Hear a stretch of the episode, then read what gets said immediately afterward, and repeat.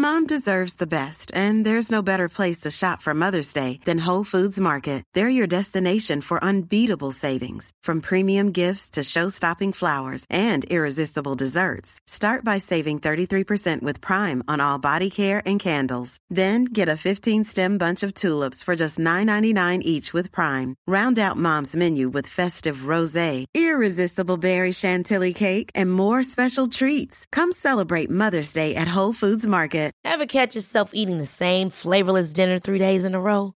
Dreaming of something better? Well, HelloFresh is your guilt-free dream come true, baby. It's me, Kiki Palmer. Let's wake up those taste buds with hot, juicy pecan-crusted chicken or garlic butter shrimp scampi. Mm.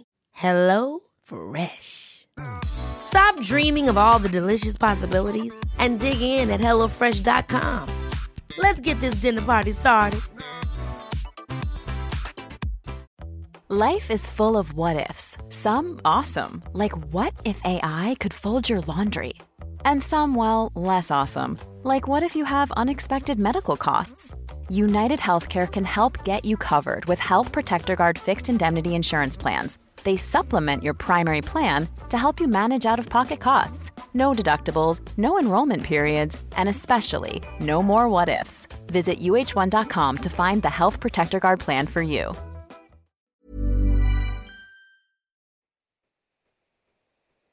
Ya, güey. Ahora sí, creo que ya.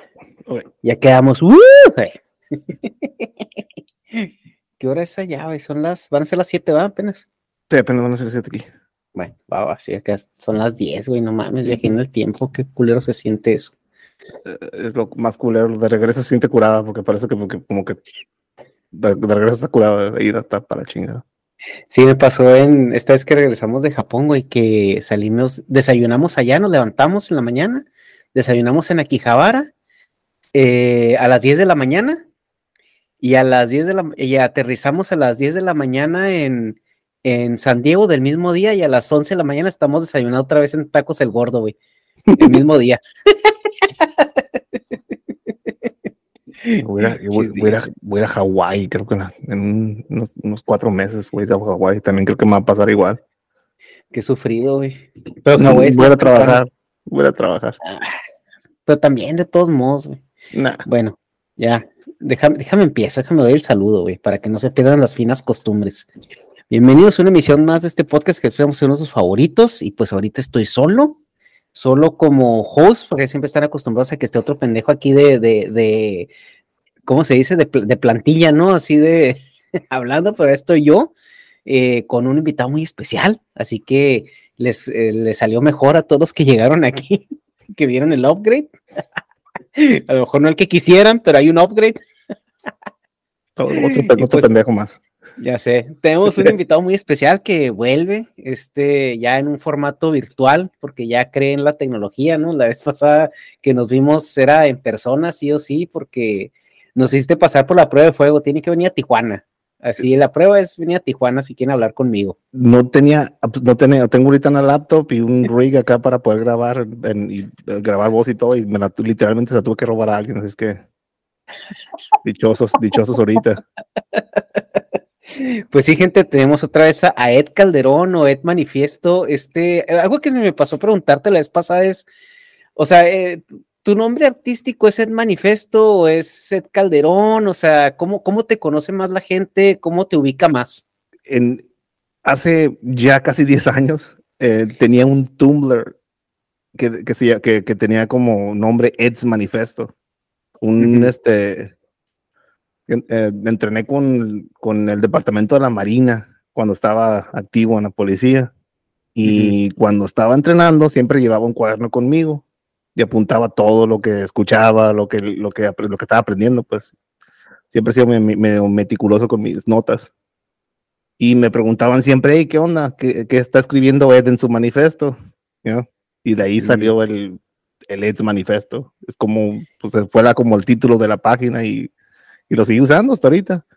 Mi nombre artístico, pues ya es Ed Calderón, ¿no? Pero pues Ed's Manifesto es como quedó como la marca ahí de, de, de, de mi presencia en línea.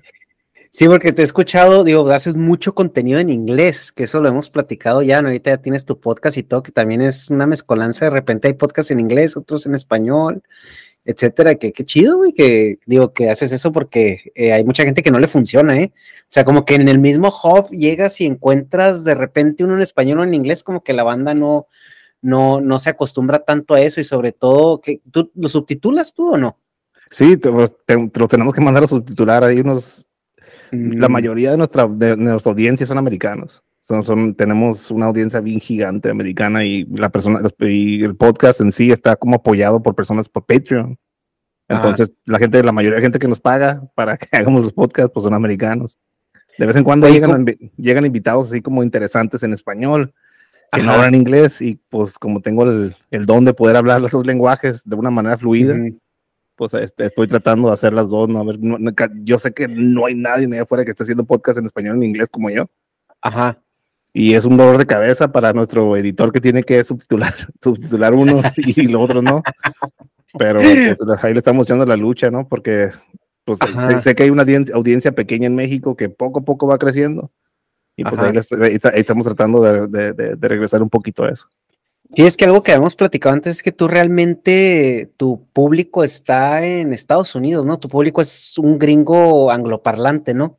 Eh, la mayoría, sí. Este, de, mi participación en noticieros, este, como comentarista, salir en podcast de qué lado, trabajar en, en, Hollywood y trabajar en documentales y ese tipo de cosas. La mayoría, pues todo, la mayoría es pura, puro producto producido en Estados Unidos.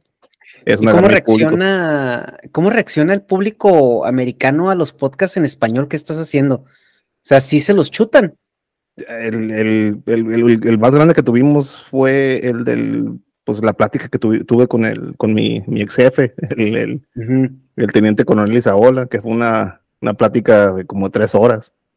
Y no pensábamos que los americanos iban a sentar ahí a, ver un podcast completo subtitulado, pero tuvo bastante éxito y muy popular, realmente por el tipo y el formato de la plática que tuvimos con él.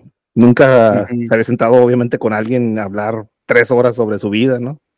Eh, lo, habían, entrevistado noticieros en formatos tradicionales, pero nunca, nunca alguien que trabajó con él y preguntándole cosas específicas que solamente una persona que había trabajado con él o que le había conocido le pudiera preguntar. Entonces eso sí, sí nos fue, nos fue muy bien con ese. Eh, y esta, esta, la mayoría de lo que recibimos como quejas es, ay, qué hueva leer los subtítulos, ¿no? Pero cuando, pero cuando, cuando, cuando tienes a alguien interesante y que tenga una buena historia, y especialmente como el teniente coronel Zaola, que tiene una muy buena historia y, una personalidad que transciende lenguaje, eh, sí, sí pegan, sí pegan esas conversaciones. Yo digo que les apliques la venganza de Moctezuma 3.0, güey. Eh, hazles un voiceover, así como los de acá. No lo creo, Rick. Creo que voy a estar. Y lo que suena, no, sí, la chingada, que no sé qué. Estaba yo el otro día, así como palabra en polite, no así en inglés. Ya vimos, estamos viendo, estamos viendo opciones sobre de, de, de, doblaje con AI. Que ya, sí, es lo que te iba a decir, güey, que viste el discurso de Miley.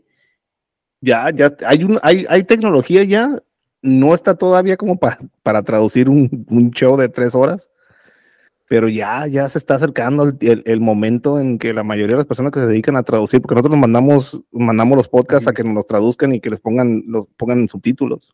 Y es un servicio que, que, que hay gente que lo da todavía. Y ellos mismos nos dicen que nuestro tiempo está contado ya.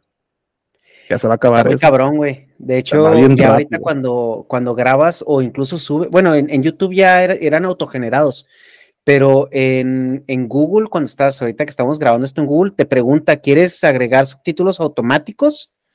Eh, y te pone la barra de idiomas, güey, o sea, y, la verdad es que son muy, están muy accurate, o sea, sí hay unas cosas que ya son slangs que también ya las están traduciendo, eh, las están eh, incluso hasta tropicalizando, ¿no? El, el AI tiene prompts específicamente cuando estás hablando de traducción. Hay un amigo mío que tiene que el servicio que él usa, creo que es ucraniano, o son, está, está hecho por, por este, ingenieros ucranianos, y tiene prompts para decir, a ver, quiero que traduzcas a esta persona con el acento de esta región.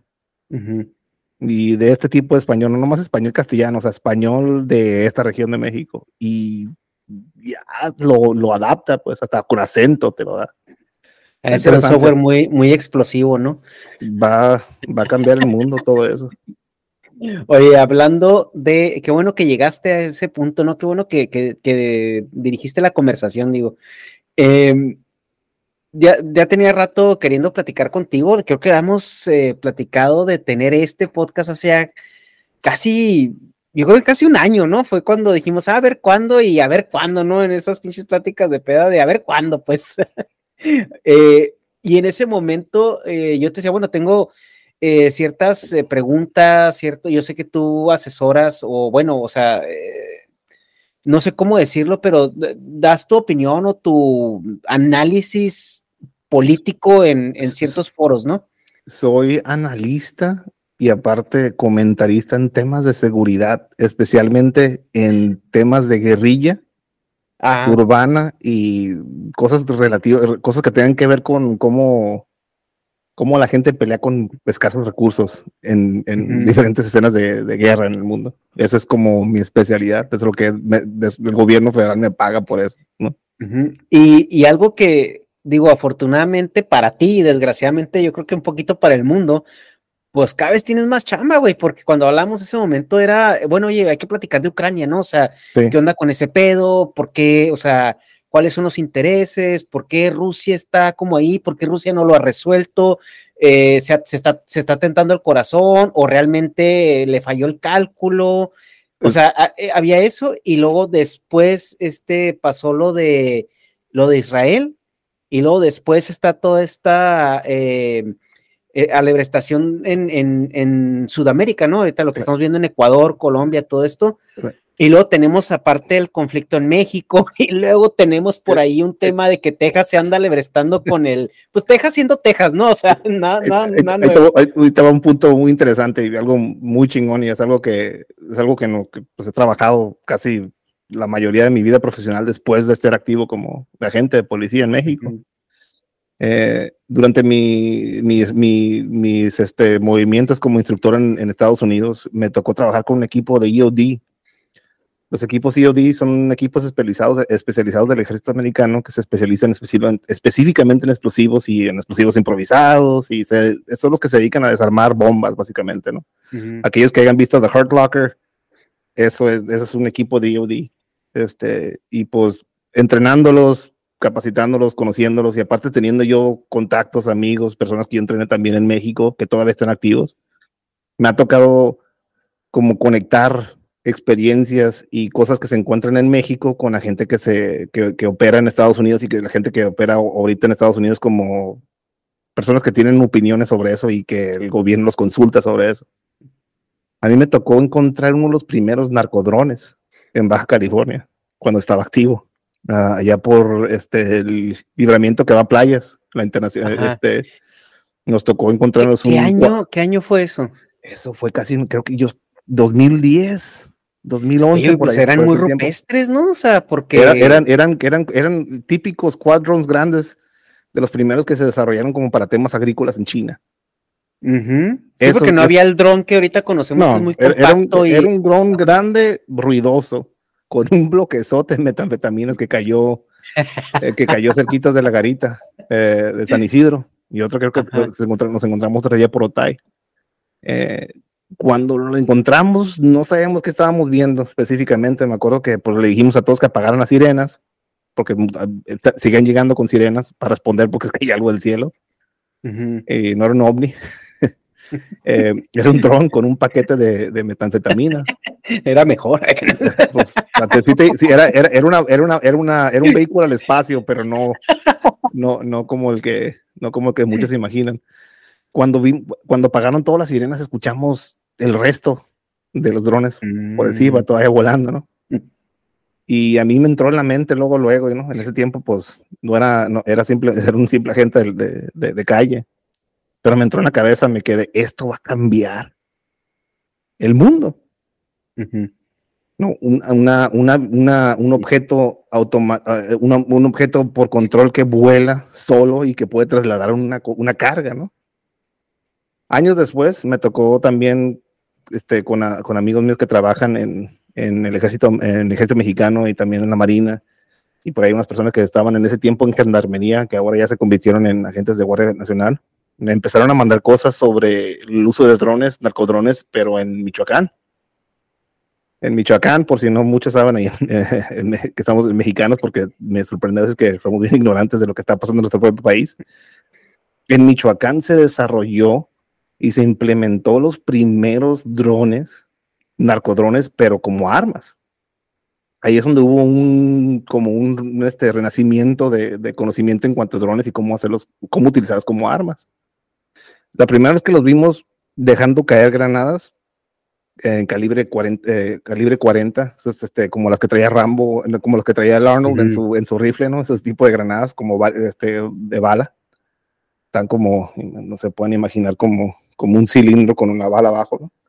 Me pusieron un estabilizador arriba de, de, de, de Barmington y los dejaban caer de drones en Siria, ¿no?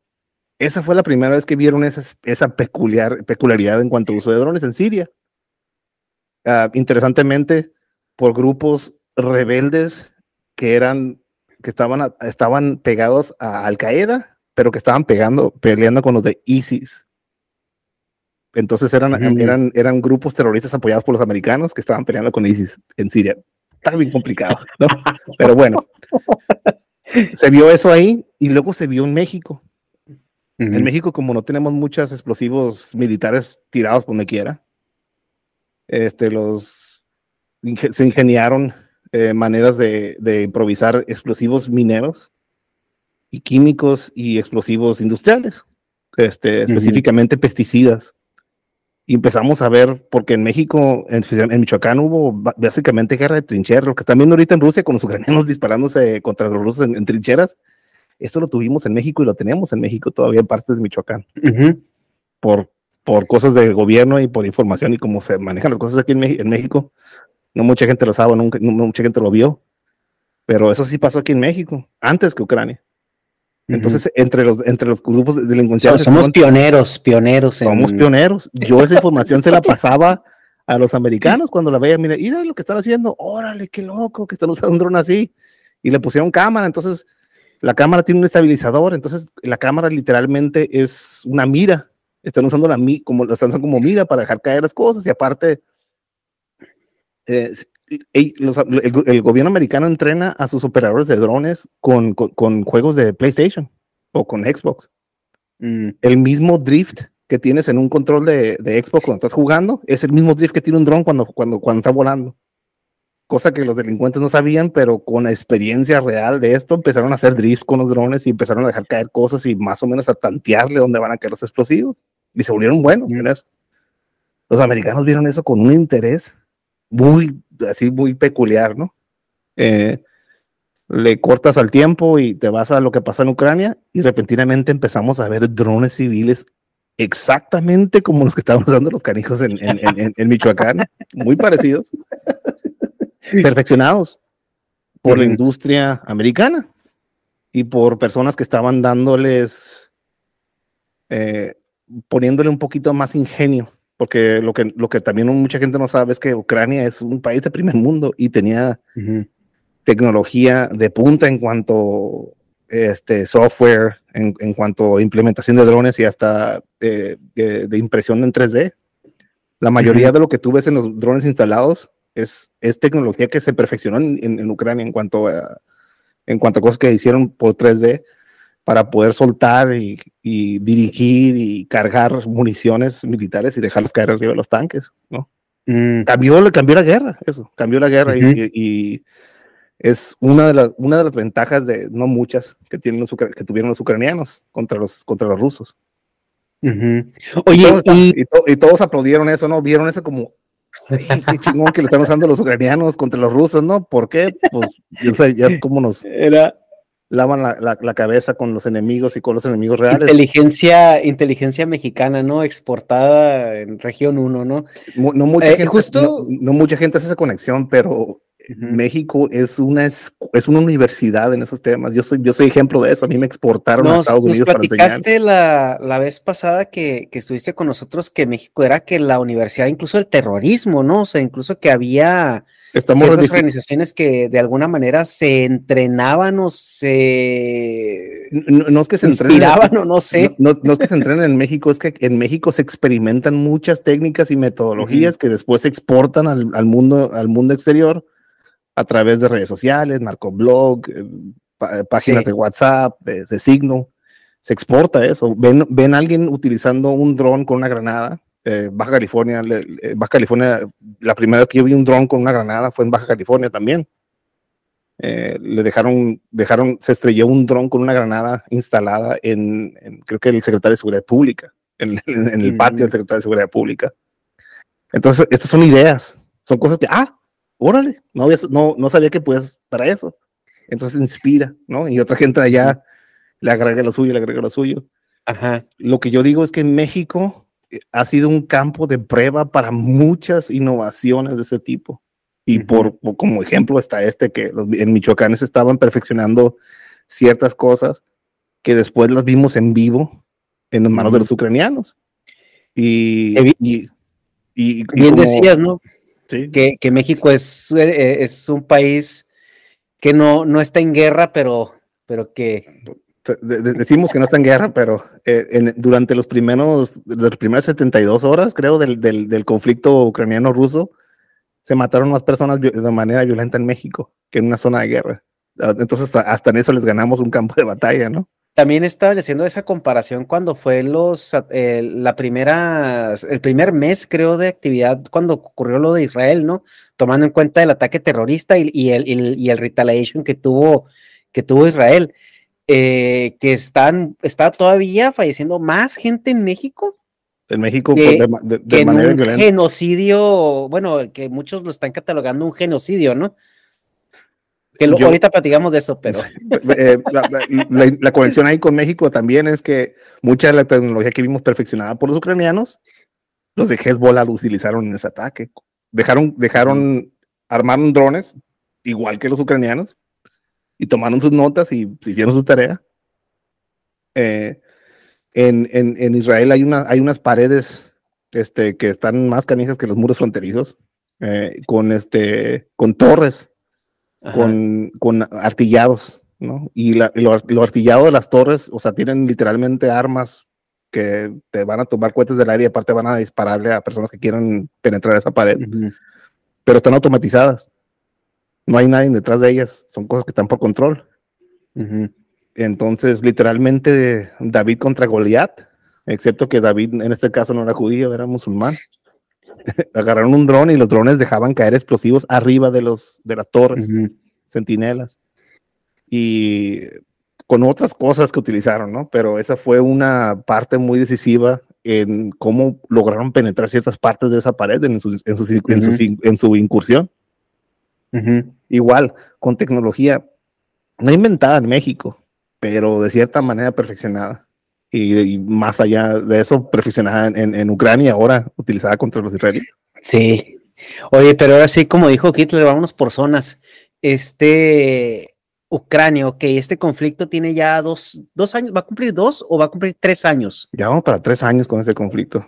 mucha gente, febrero, ¿verdad? Febrero 2022. Eh, sí, empezamos el año con eso. Sí, febrero, febrero 2022. Eh, ¿Cuál es, qué es, ¿Cuál es el origen de ese conflicto? O sea, realmente y estratégicamente, ¿por, qué sucede? O sea, sabemos que estaba medio calientito, sabíamos que Putin por ahí quería esto, sabemos que Zelensky también tiene sus cositas. Eh, ¿qué, pasa ahí? Lo, que, lo que yo veo es esto.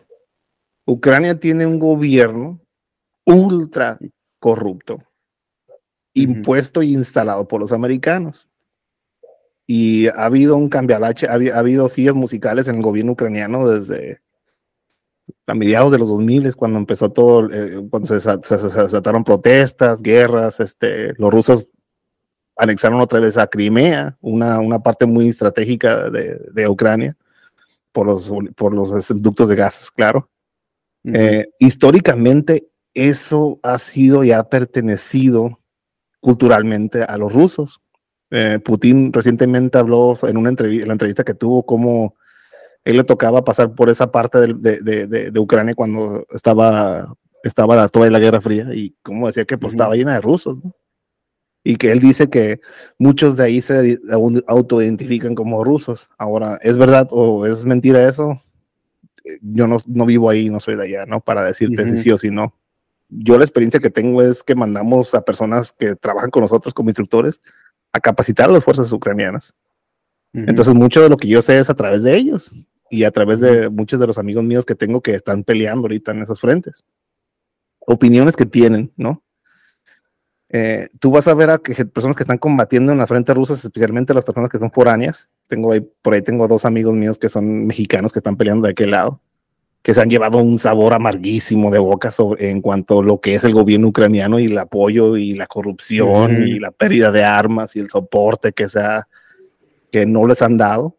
Y aparte que hay facciones dentro del ejército ucraniano que son nazis, literalmente neonazis, ¿no? que es algo que también no se habla mucho porque también es incómodo hablar del hecho de que hay grupos grandes dentro de las fuerzas ucranianas que son básicamente neonazis.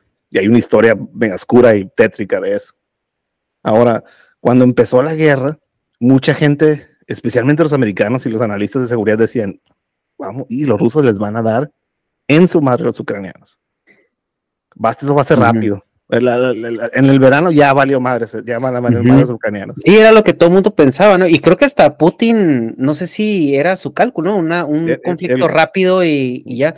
Oye, pero pregunta, ¿cuál fue el detonante? O sea, ¿qué fue lo que, o sea, ¿qué fue lo que, lo que hizo que, se escalara el los rusos ya una invasión? los rusos siempre le han dicho a la OTAN, hey, OTAN, no vayas a meter a Ucrania a la OTAN. Porque nosotros consideramos que es parte de nosotros y algún día nos vamos a reunificar y aparte estratégicamente es un hoyo gigante en nuestro flanco si llegan a incluir a, Ucrania como parte de la OTAN. Entonces, por existencialismo, por tradición y por una creencia nacionalista fervente en todos los ucranianos, esto no es una cosa que nomás Putin no tiene en la mente. Tú vas a, tú vas a Rusia y hablas con cualquier ruso en la calle y te dicen que apoyen la guerra apoyan la guerra en Ucrania para reunificarla. Eh, hasta la persona que acaban de, el, el, el, rival político más grande de Putin que le acaban de dar. Sí, que se acaba de morir en, en que circunstancias. Que, que, todos les, que, sospechosas, que todos le están aventando laureles. No, que él era la salvación de Rusia, que él era, era, era mejor que Putin. Él estaba a favor de la guerra en Ucrania. Entonces, e, es un desmadre, es un desmadre, pero eh, la, la, el detonante fue una incursión de, de la OTAN, Estados Unidos, en intereses ucranianos. Y no y que y lo que lo que rompió la lo que rompió todo fue pláticas sobre la inclusión de, de Ucrania dentro de la OTAN no eso, eso, no hay vuelta de hoja no hay no hay otra, otra cosa más este específica no ellos vieron eso como una amenaza directa a la supervivencia de, Rusia, ¿no? Como país. Entonces actuaron, ¿no? El gobierno americano decía, esto va a acabar rápido, ahí viene la máquina de Rusia, la máquina de guerra de Rusia, ¿no? Vienen estos cabrones, ahí vienen. ¿Qué es lo que pasa? Una de las primeras incursiones o caravanas de militares que entra a Ucrania de los rusos, se les olvidó llevar gasolina con ellos y se quedaron sin gota. Abandonaron el equipo militar que ahorita es actualmente la mayoría, el, mayor número de equipo militar que los ucranianos tomaron de los rusos fue en ese evento al principio, porque los rusos tienen años que no pelean en una guerra. No nomás eso, porque tú ves la, hay propaganda en internet de los dos lados, ¿no? Que los rusos también cabrones, que los rusos tienen armas bien chingonas, que los americanos, ¿no? Los rusos se les olvidó pelear una guerra. Hace años. No nomás eso, tienen una de, los, de, los, de las industrias militares más corruptas e ineptas del planeta Tierra. Ahí te va qué tan ineptas y corruptas están. Le vendieron tanques ultramodernos a, a, los hindús pero lo único que hicieron es que le quitaron la parte, el, la parte del torrete de los tanques y le pusieron torretes viejos porque los hindúes no se van a dar cuenta. Y, como estaban hechos esos, tanques para, para, para, climas fríos, los mandas a India, donde está bien caliente todo, se les derrite eh, para componentes electrónicos, se les, se les desmayaban los que estaban adentro del tanque porque estaba bien caliente. Era un desmadre, ¿no? eh, ha habido un corredero y un matadero de, de, de, de la, las altas orbes, de esferas del ejército ruso por esto, porque se, dieron cuenta de que mandaban a los soldados con chalecos de antibalas que tenían cartón adentro. Eh, no, no, los, los ultra tanques de los T-90, unos tanques que supuestamente eran los tanques más canijos de que, que Rusia había producido y que el mundo iba a verlos pues no sé dónde están, ¿no? Y los que llegaron los hicieron pedazos. Llegó, creo, que durante la, primera parte de la guerra llegó el campeón de, de, operador de tanques en, en, juegos de guerra de Rusia al campo, al campo de batalla y en paz descanse, ¿no? Porque muchas cosas pasaron. Uno, este, el mundo entero se dio cuenta que Rusia era puro humo era puro humo. Rusia la ventaja que tiene es tiene cuerpos. En todas las guerras que ha peleado Rusia, su ventaja ha sido que le avienta cuerpos a granel al problema. Y no tiene, no tiene problemas en aventarles personas a un problema militar, lo cual puede ser una ventaja y lo cual ha sido una ventaja en esta guerra porque no tiene los también que, mucha gente.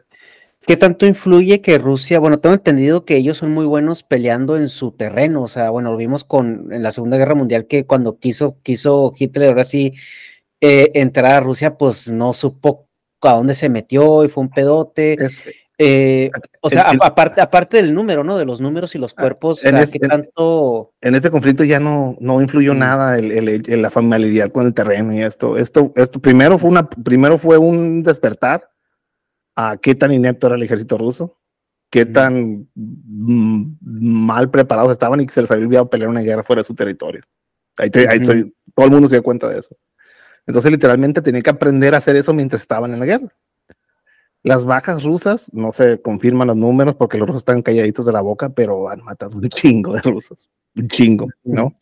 Eh, tan así que están, están agarrando ya personales, personal ruso, personal para el ejército, están básicamente haciendo un draft y pues, millones de rusos se, fueron del país, ¿no? Los vimos aquí, los vimos cruzando por Tijuana hacia Estados Unidos como refugiados, a muchos rusos. Sí, justo es lo que te iba a preguntar, o sea, ¿cuál es la perspectiva del ciudadano promedio? Porque a mí me ha tocado ver y, escuchar y, o sea, es muy es muy obvio, o sea, mucha gente que está aquí como refugiada rusa, que incluso ya tiene hasta sus residencias, güey, ya son pintores, ya son trabajadores, ya son...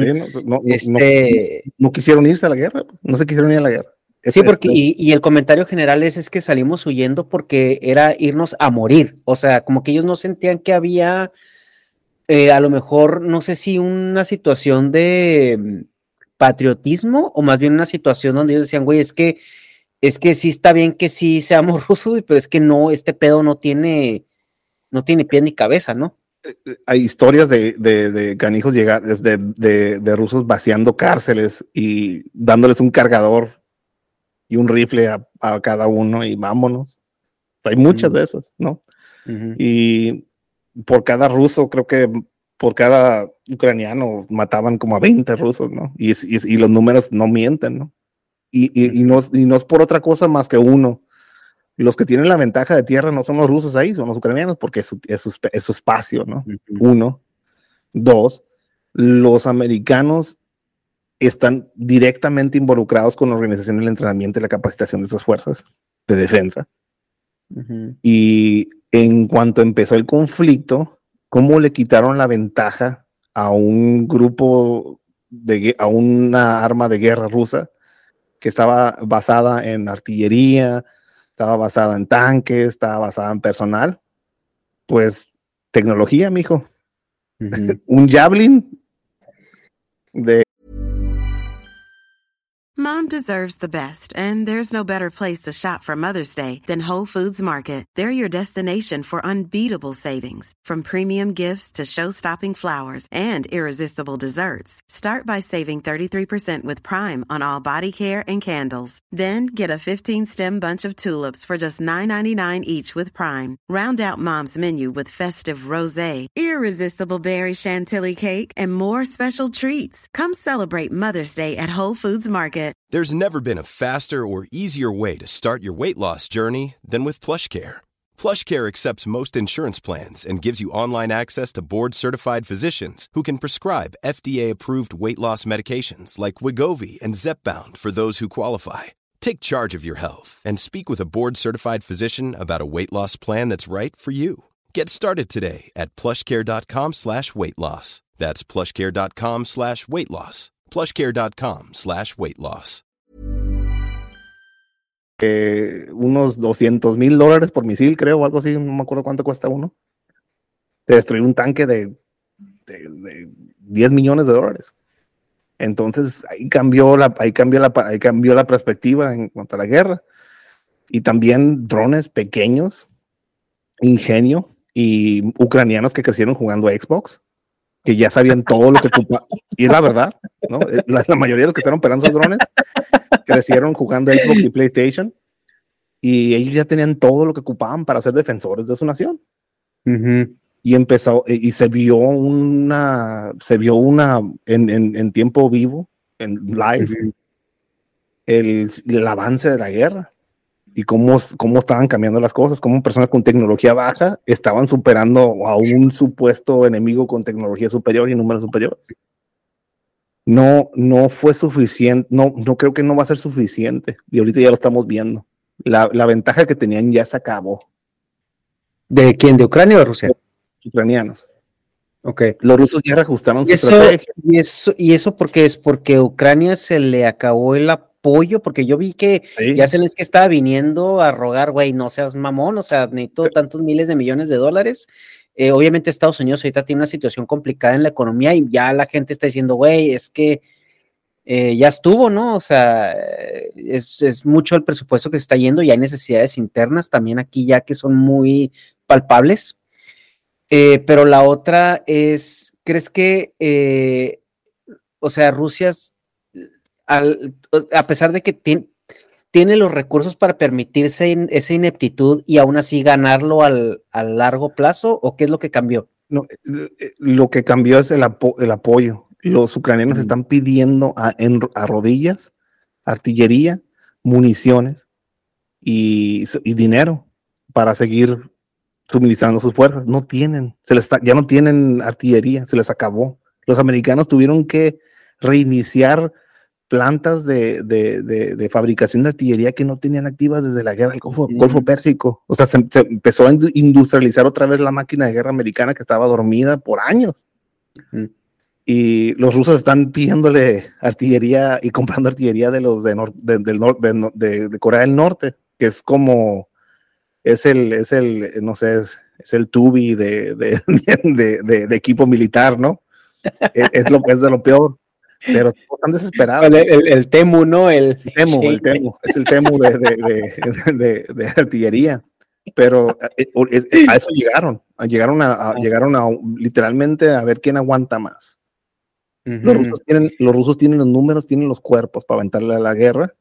Los ucranianos ya no tienen los cuerpos ni los números y ahorita ya se les está acabando el apoyo. Ya no tienen, ya no tienen el apoyo internacional que tenían antes, ¿no? Ya se acabó, Ahora, ya se acabaron las, las banderas ucranianas sobre los en perfiles de- Facebook, ¿no? de Facebook y del Instagram ya, y, del- y ya no ya no hay tiktokeros eh, que- pro Rusia, ¿no? Ya se acabó esa, ese sentimiento. Oye, ¿y por qué se acabó el apoyo? ¿Es porque ya no lo ven llegar, es insostenible o por, porque el- la comunidad internacional o porque ya pasó de moda simplemente Es- puede ser? El, el- el apoyo, el apoyo mayor era político y venía a Estados Unidos. Ok. El problema fue, creo yo, que es- ese apoyo venía específicamente de un partido, que ahorita Mm. es uno de los partidos que tiene un presidente que está bien viejito y bien débil y que no debería estar en el poder. Y la gente americana está harta de ese partido Ajá. político. esa es una parte de, de, de, por qué ya se bajó el fervor en apoyar a los ucranianos. Obviamente también se han destapado una coladera de corrupción y, de cochinadas que, que, han ocurrido en ese país. Y, no, estoy, seguro de esto, pero muchos de los, de los este, lanzamisiles que mandaron a, a Ucrania no se utilizaron en campos de batalla, se perdieron en el mercado negro.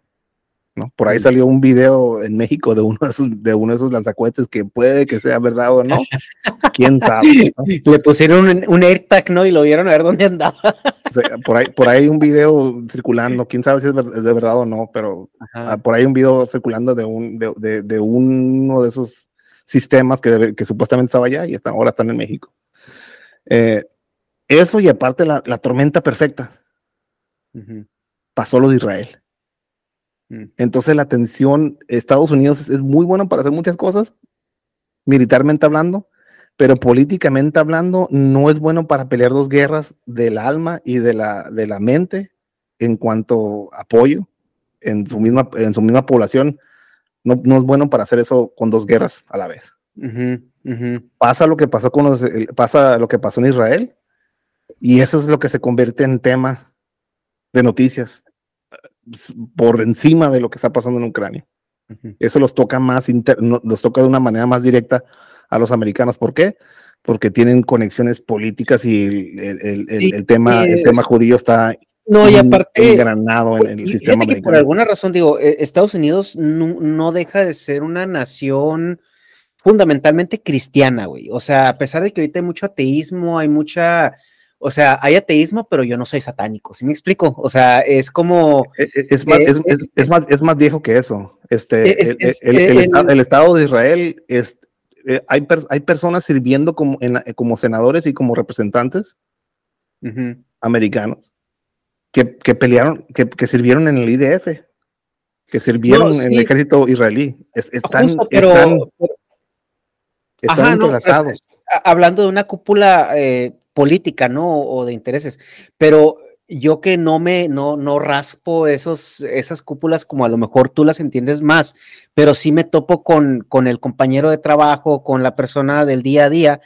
Eh, yo sí veo como que el cristianismo en Estados Unidos es como un club social, ¿no? Es como, es como ir, a, ir los domingos a, a, tener esas relaciones entre vecindario, o sea, culturalmente es como, eh, es, es el, recargo de, actividad social de un americano de suburbio promedio.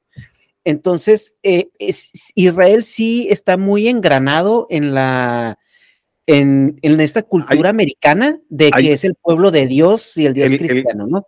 El, el, ultra, los ultraconservadores cristianos que, que populan dos, los dos partidos que están en Estados Unidos tienen una creencia, obviamente, de que esa es la tierra prometida, de que los judíos son las personas este, elegidas por Dios, que es fundamental Israel para temas bíblicos apocalípticos que muchos cristianos creen en, que, que, muchos cristianos, y no muchos cristianos, no más cristianos, políticos estadounidenses, eh, eh, ah, está, antes este, tenías que decir si creías en Dios o no como parte de tu debate político como, como presidente americano, para que se pongan a pensar en eso. Se nos olvida, se nos olvida, por eso Trump fue, fue este popular, güey, porque no sé si te acuerdas que Trump en esas paramayas políticas que hizo, eh, fue a una iglesia y pidió que lo bendijera el pastor y traía una Biblia y, o sea, que se fue a pedirle a Diosito que lo hiciera buen presidente. Estabas hablando de, de, un, de un, de un millonario que, que hacía bacanales, güey. No, no puedes ser presidente de Estados Unidos sin si, si, si, no, no puedes ser presidente de Estados Unidos si no pones tu mano sobre una Biblia. Ahorita no se puede hacer eso. Pues es más que hay, raza, más que cualquier otra cosa, tener algún tipo de respaldo cristiano. Creo que el último católico que tuvimos en la presidencia estadounidense fue Kennedy, ya ves lo que le pasó a él. No, güey, pero también se nos olvida algo. O sea, por ejemplo, cuando pasó lo del 11 de septiembre, ¿qué fue lo primero que hizo George Bush cuando, cuando se dirigió a la nación? leer pasajes de la Biblia, güey. Sí, o sea, está muy cabrón que, que, te acaban de dar en la madre, güey. Hay una situación de emergencia, vas a hacer un cagadero en Medio Oriente y lo primero que haces es leer pasajes bíblicos. La, fe es parte de, la fe es parte de, de, porque hay una, un, un, enlace entre Estados, entre Estados Unidos y el, y el, y el, este, y el Estado de Israel. pero es más profundo que eso. Es este, es, es un intercambio de personas, de cultura. O sea, tú, la gente que, la gente que es de Israel no es de Israel, son, son personas que se repatrian a Israel porque Israel tiene una política de que, hey, ¿tienes algún tipo de ancestro israelí?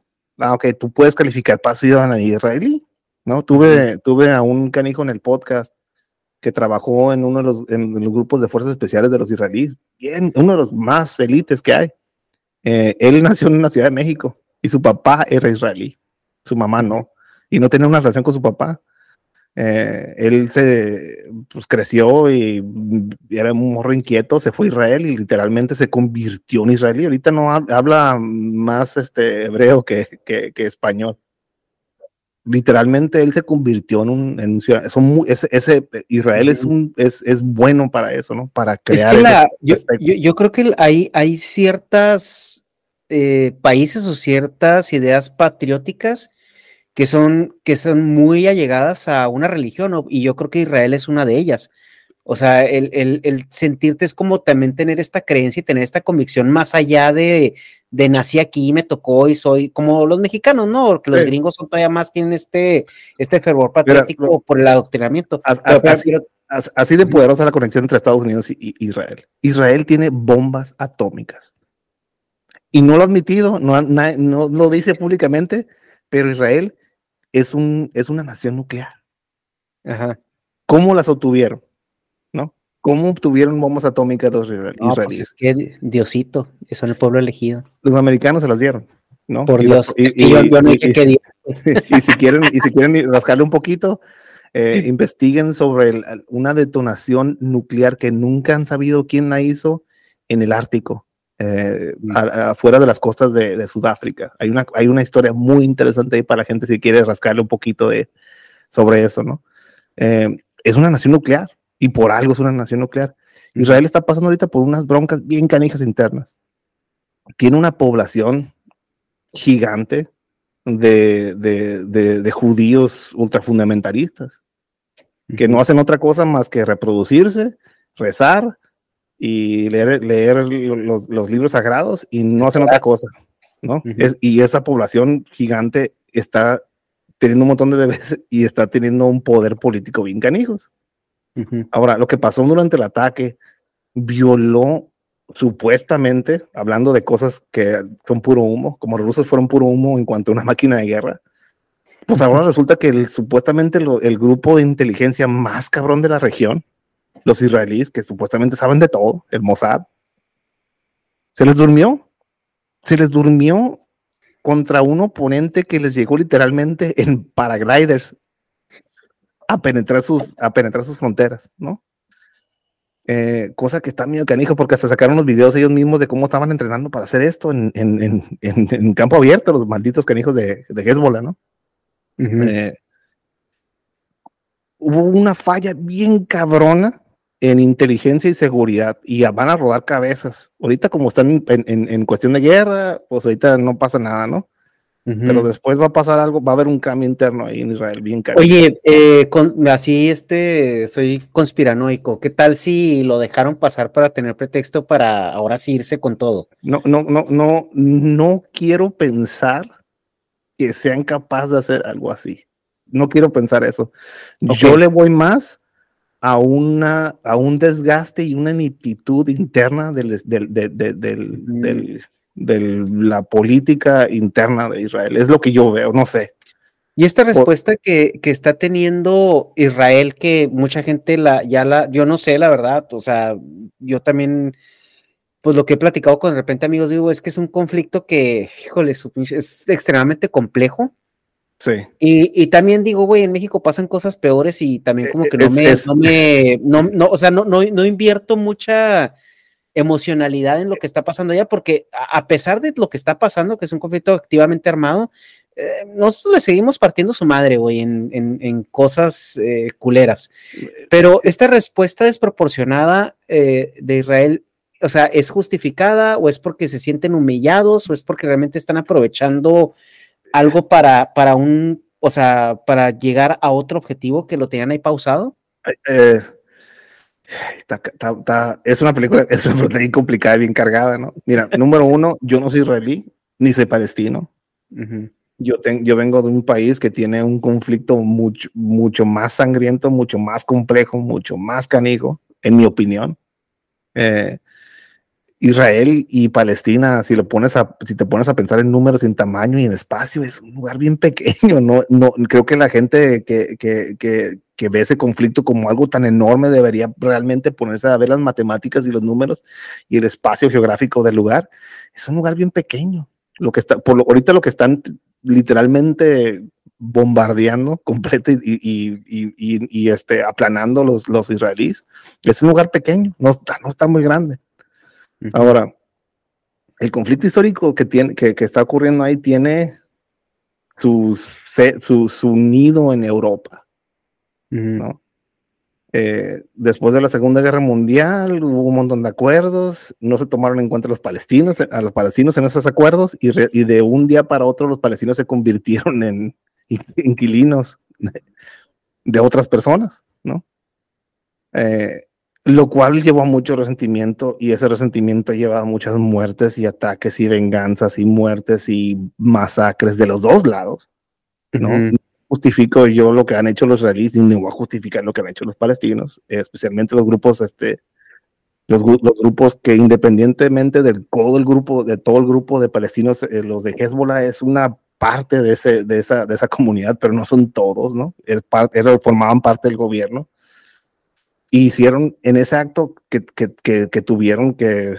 Está interesante porque lleva a los palestinos protestando contra los israelíes y, no, y, y de cierta manera justificando lo que pasó en ese ataque, ¿no?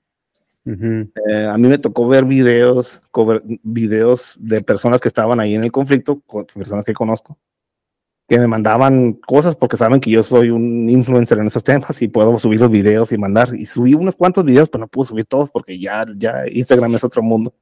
Eh, me tocó. ahorita tocaremos el tema de Twitter, ¿eh? porque es interesante lo que está pasando en Twitter. Me, me, me, tocó ver cómo arrastraron y golpeaban a niños que llevaban amarrados, ¿no? Israelíes, este. Harta cosas horribles que me tocó ver.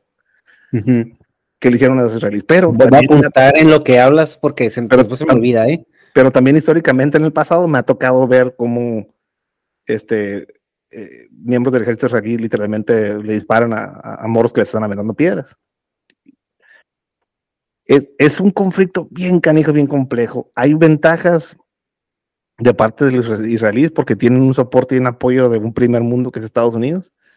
Y hay un grupo de palestinos que no tienen el apoyo de nadie. Y cuando digo no tienen el apoyo de nadie, ustedes escuchan hablar mucho que los Houthis y que, que Irán y que que, que, que, que, los musulmanes que están diciendo que se, detengan las hostilidades, ¿por qué ningún país musulmán, especialmente Egipto, abre sus fronteras para que recibiera a todos estos refugiados? Ahí les planteo esa pregunta. ¿Por qué no porque no los quieren? Los mismos musulmanes no quieren admitir a estas personas. Entonces, esa es una pregunta que espiritual y, y, y, y interna que se tiene que hacer esa comunidad, ¿no? ¿Por qué no abren las rejas para entrar a estas personas, los de, de Egipto? Historia.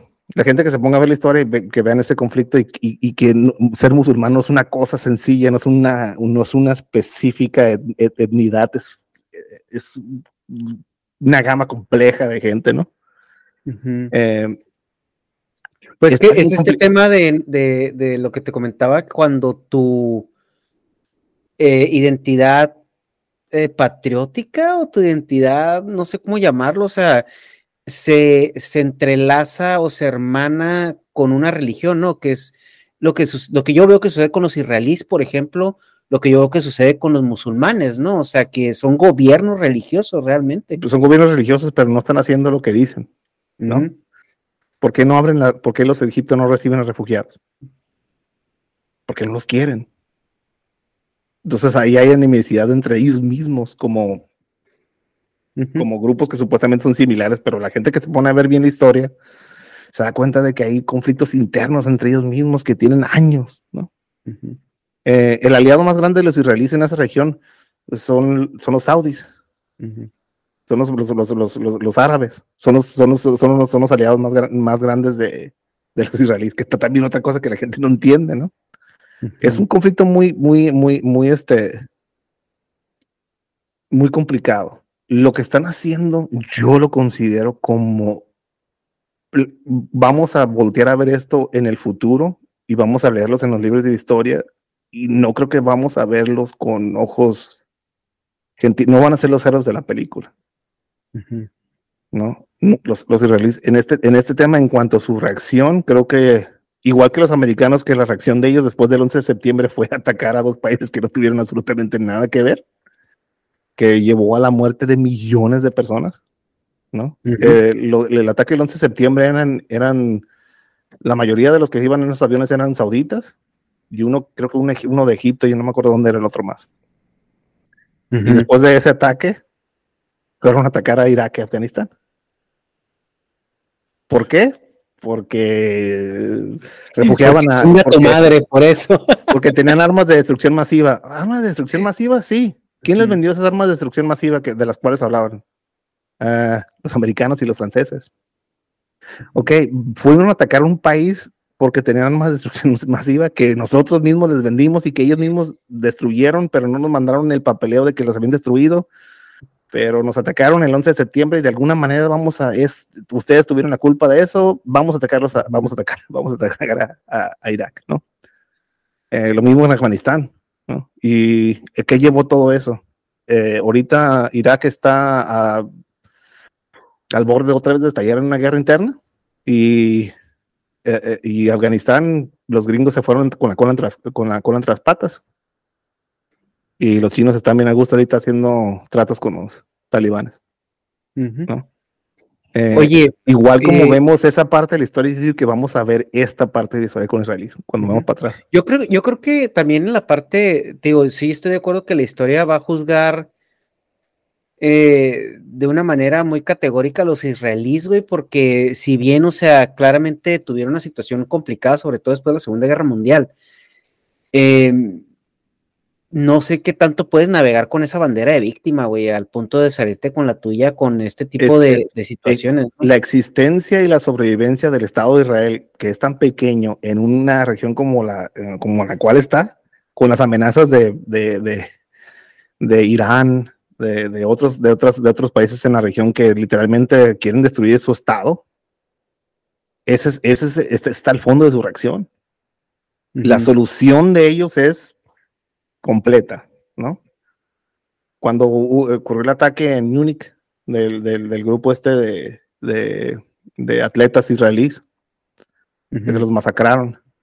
El, el, la respuesta de Israel fue mandar a asesinos a, a, cazar a todos los canijos que, fueron, que estuvieron involucrados en esto, ¿no?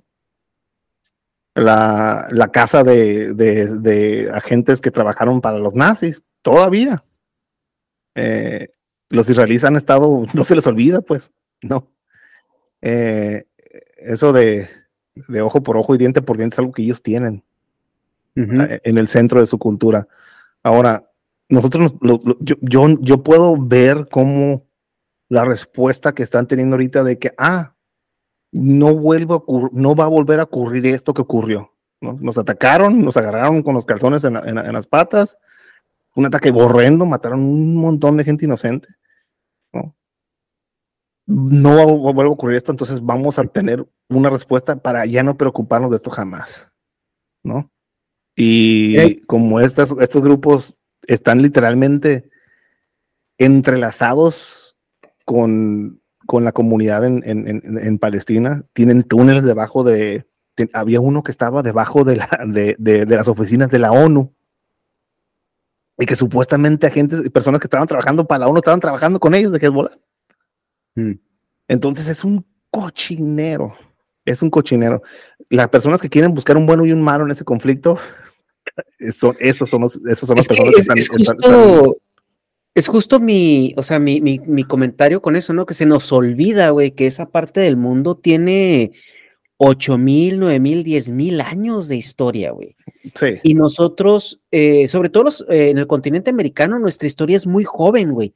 Porque si tú te vas a las culturas prehispánicas, no te tienes que ir tan lejos, o sea, para, para encontrar los asentamientos que se estaban haciendo cuando en Europa ya estaban creando ciencia y tecnología, ¿no? Y se estaban peleando guerras de, de, ocupación y los, había imperios que crecían, se extinguían, volvían a crecer, se volvían a extinguir.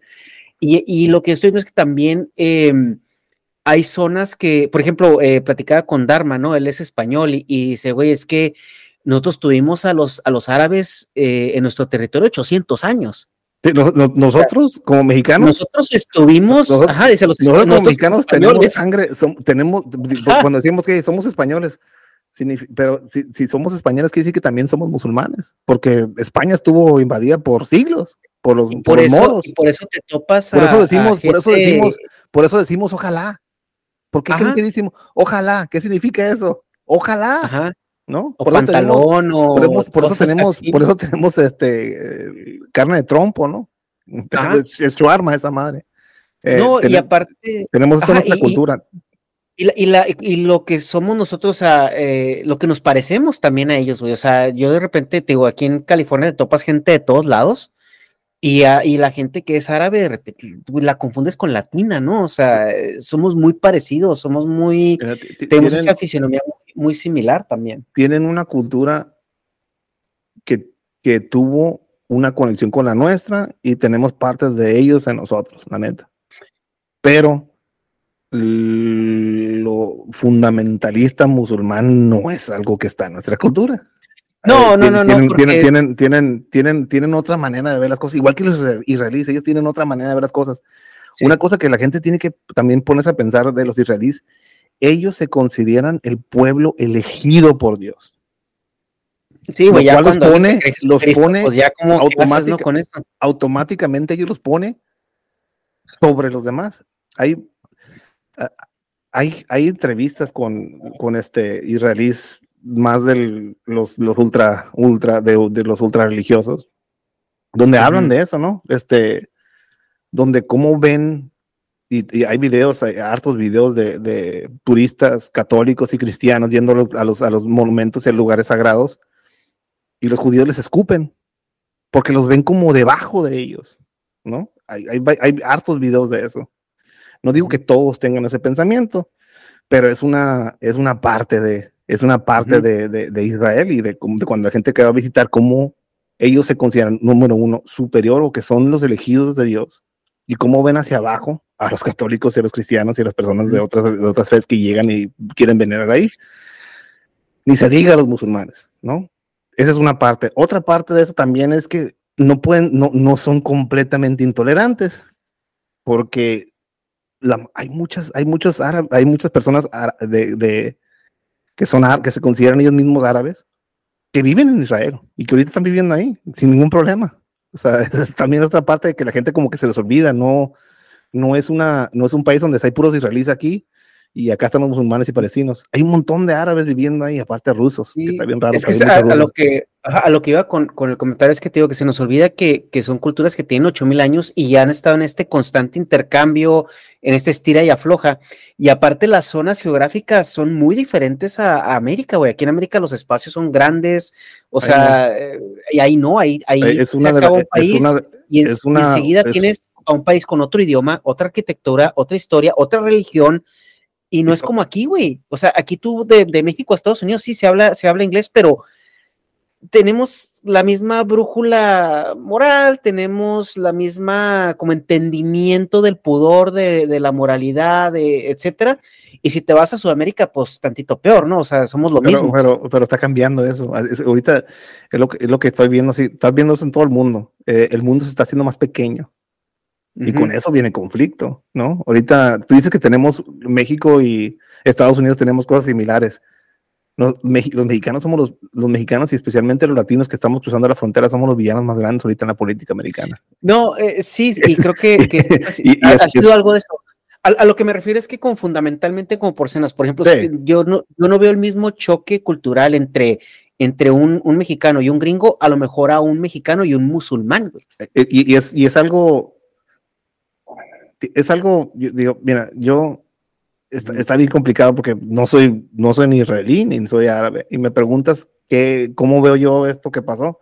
se me hizo un ataque horrible lo que hicieron los de Hezbollah y considero que están cometiendo un error los israelíes en hacer lo que están haciendo como respuesta. Y mi opinión es que soy mexicano y yo me preocupo del conflicto que está pasando en mi tierra, ¿no? Sí, no, y realmente no era, no era preguntarte una posición, ¿no? Simplemente es como. Pero este, eh, ahí, te va, ahí te va una cosa muy interesante que mucha gente no, no, no sabe, a lo mejor no lo ha estudiado. El, el, ¿Cuál es el lenguaje de los israelíes? El lenguaje, el lenguaje sagrado. Eh, si me preguntas, o, sea, por idioma o. El idioma, el idioma sagrado de los israelíes. Pues, eh, hebreo, ¿no? El hebreo. Y, y, y arameo. Sabes que si sabes que sabes que si sabes que eh, hubo un tiempo en que esa lengua estaba muerta. No, no, no tenía. Es una, es el único caso de una lengua muerta que fue resucitada. Eh, en, y, lo hizo un canijo en España, para de todos los pinches lugares del mundo, ¿no? Por eso está, está bonita la historia. Y él vio textos antiguos en ese lenguaje judío y no entendía cómo recrearlo, porque lo quiso recrear, lo quiso revivir, porque hubo un tiempo en que era una lengua muerta, como latín, pero un poquito más complicado porque nadie, nadie le podía pronunciar ni hablarla. Entonces lo que hizo él es que vio algunos dialectos arábigos y vio las maneras en cómo ellos escribían sentencias y palabras y las combinó. Y, se dio cuenta de que eran primas, hermanas, las, las lenguajes. Y de esa manera revivió el hebreo. El que, el, el, eh, muy interesante, revivió un lenguaje completo, es una de las únicas, de las únicas, lo digo esto porque culturalmente y en el pasado han estado entrelazadas todas esas culturas, ¿no? Pero han, se han convertido a través de los años en, ha habido enemistades, ¿no? Los, los judíos han sido los enemigos clásicos y malos en, en, en, en muchas de las historias este, eh, en cuanto se empezaron a meter en lugares de Europa, ¿no? Eh, había, había creencias cristianas que inhibían a alguien con, que es un buen cristiano a trabajar en temas de préstamos y de dinero. entonces, ¿a quién le dejábamos ese trabajo? los judíos. Sí, de hecho, o sea, por ley, no, o sea, el catolicismo prohíbe la usura. Entonces, los judíos eran los que podían, los que tenían esa licencia especial. Entonces, entonces, ¿qué pasa? Pues se empiezan a mover el dinero, se empiezan a hacer ricos y, luego dicen, ah, carijos, espérate, este, estos carijos están siendo ricos, ¿qué onda? Pues ahora son los malos, ¿no? Y así pasó en muchas partes en Europa y ese fue como uno de los, de los primeros orígenes de, Sí, o sea, eh, lo, que te digo yo al respecto de que se nos olvida la historia, nosotros como, como americanos, ¿no? y por llamar americanos, por estar de este lado del, planeta, es que no tenemos esa perspectiva, porque por ejemplo yo ahorita escucho mucho gente reaccionaria, pues, saludos al Hobbit, que dice, es que el Estado eh, como corrupto, el Estado este ilegítimo de Israel, digo, güey, es que es, o sea, es que es un pedo que nos tú ahorita todavía estás encabronado con los españoles, güey, porque nos conquistaron y según tú nos masacraron y esos güeyes estuvieron 200 años aquí.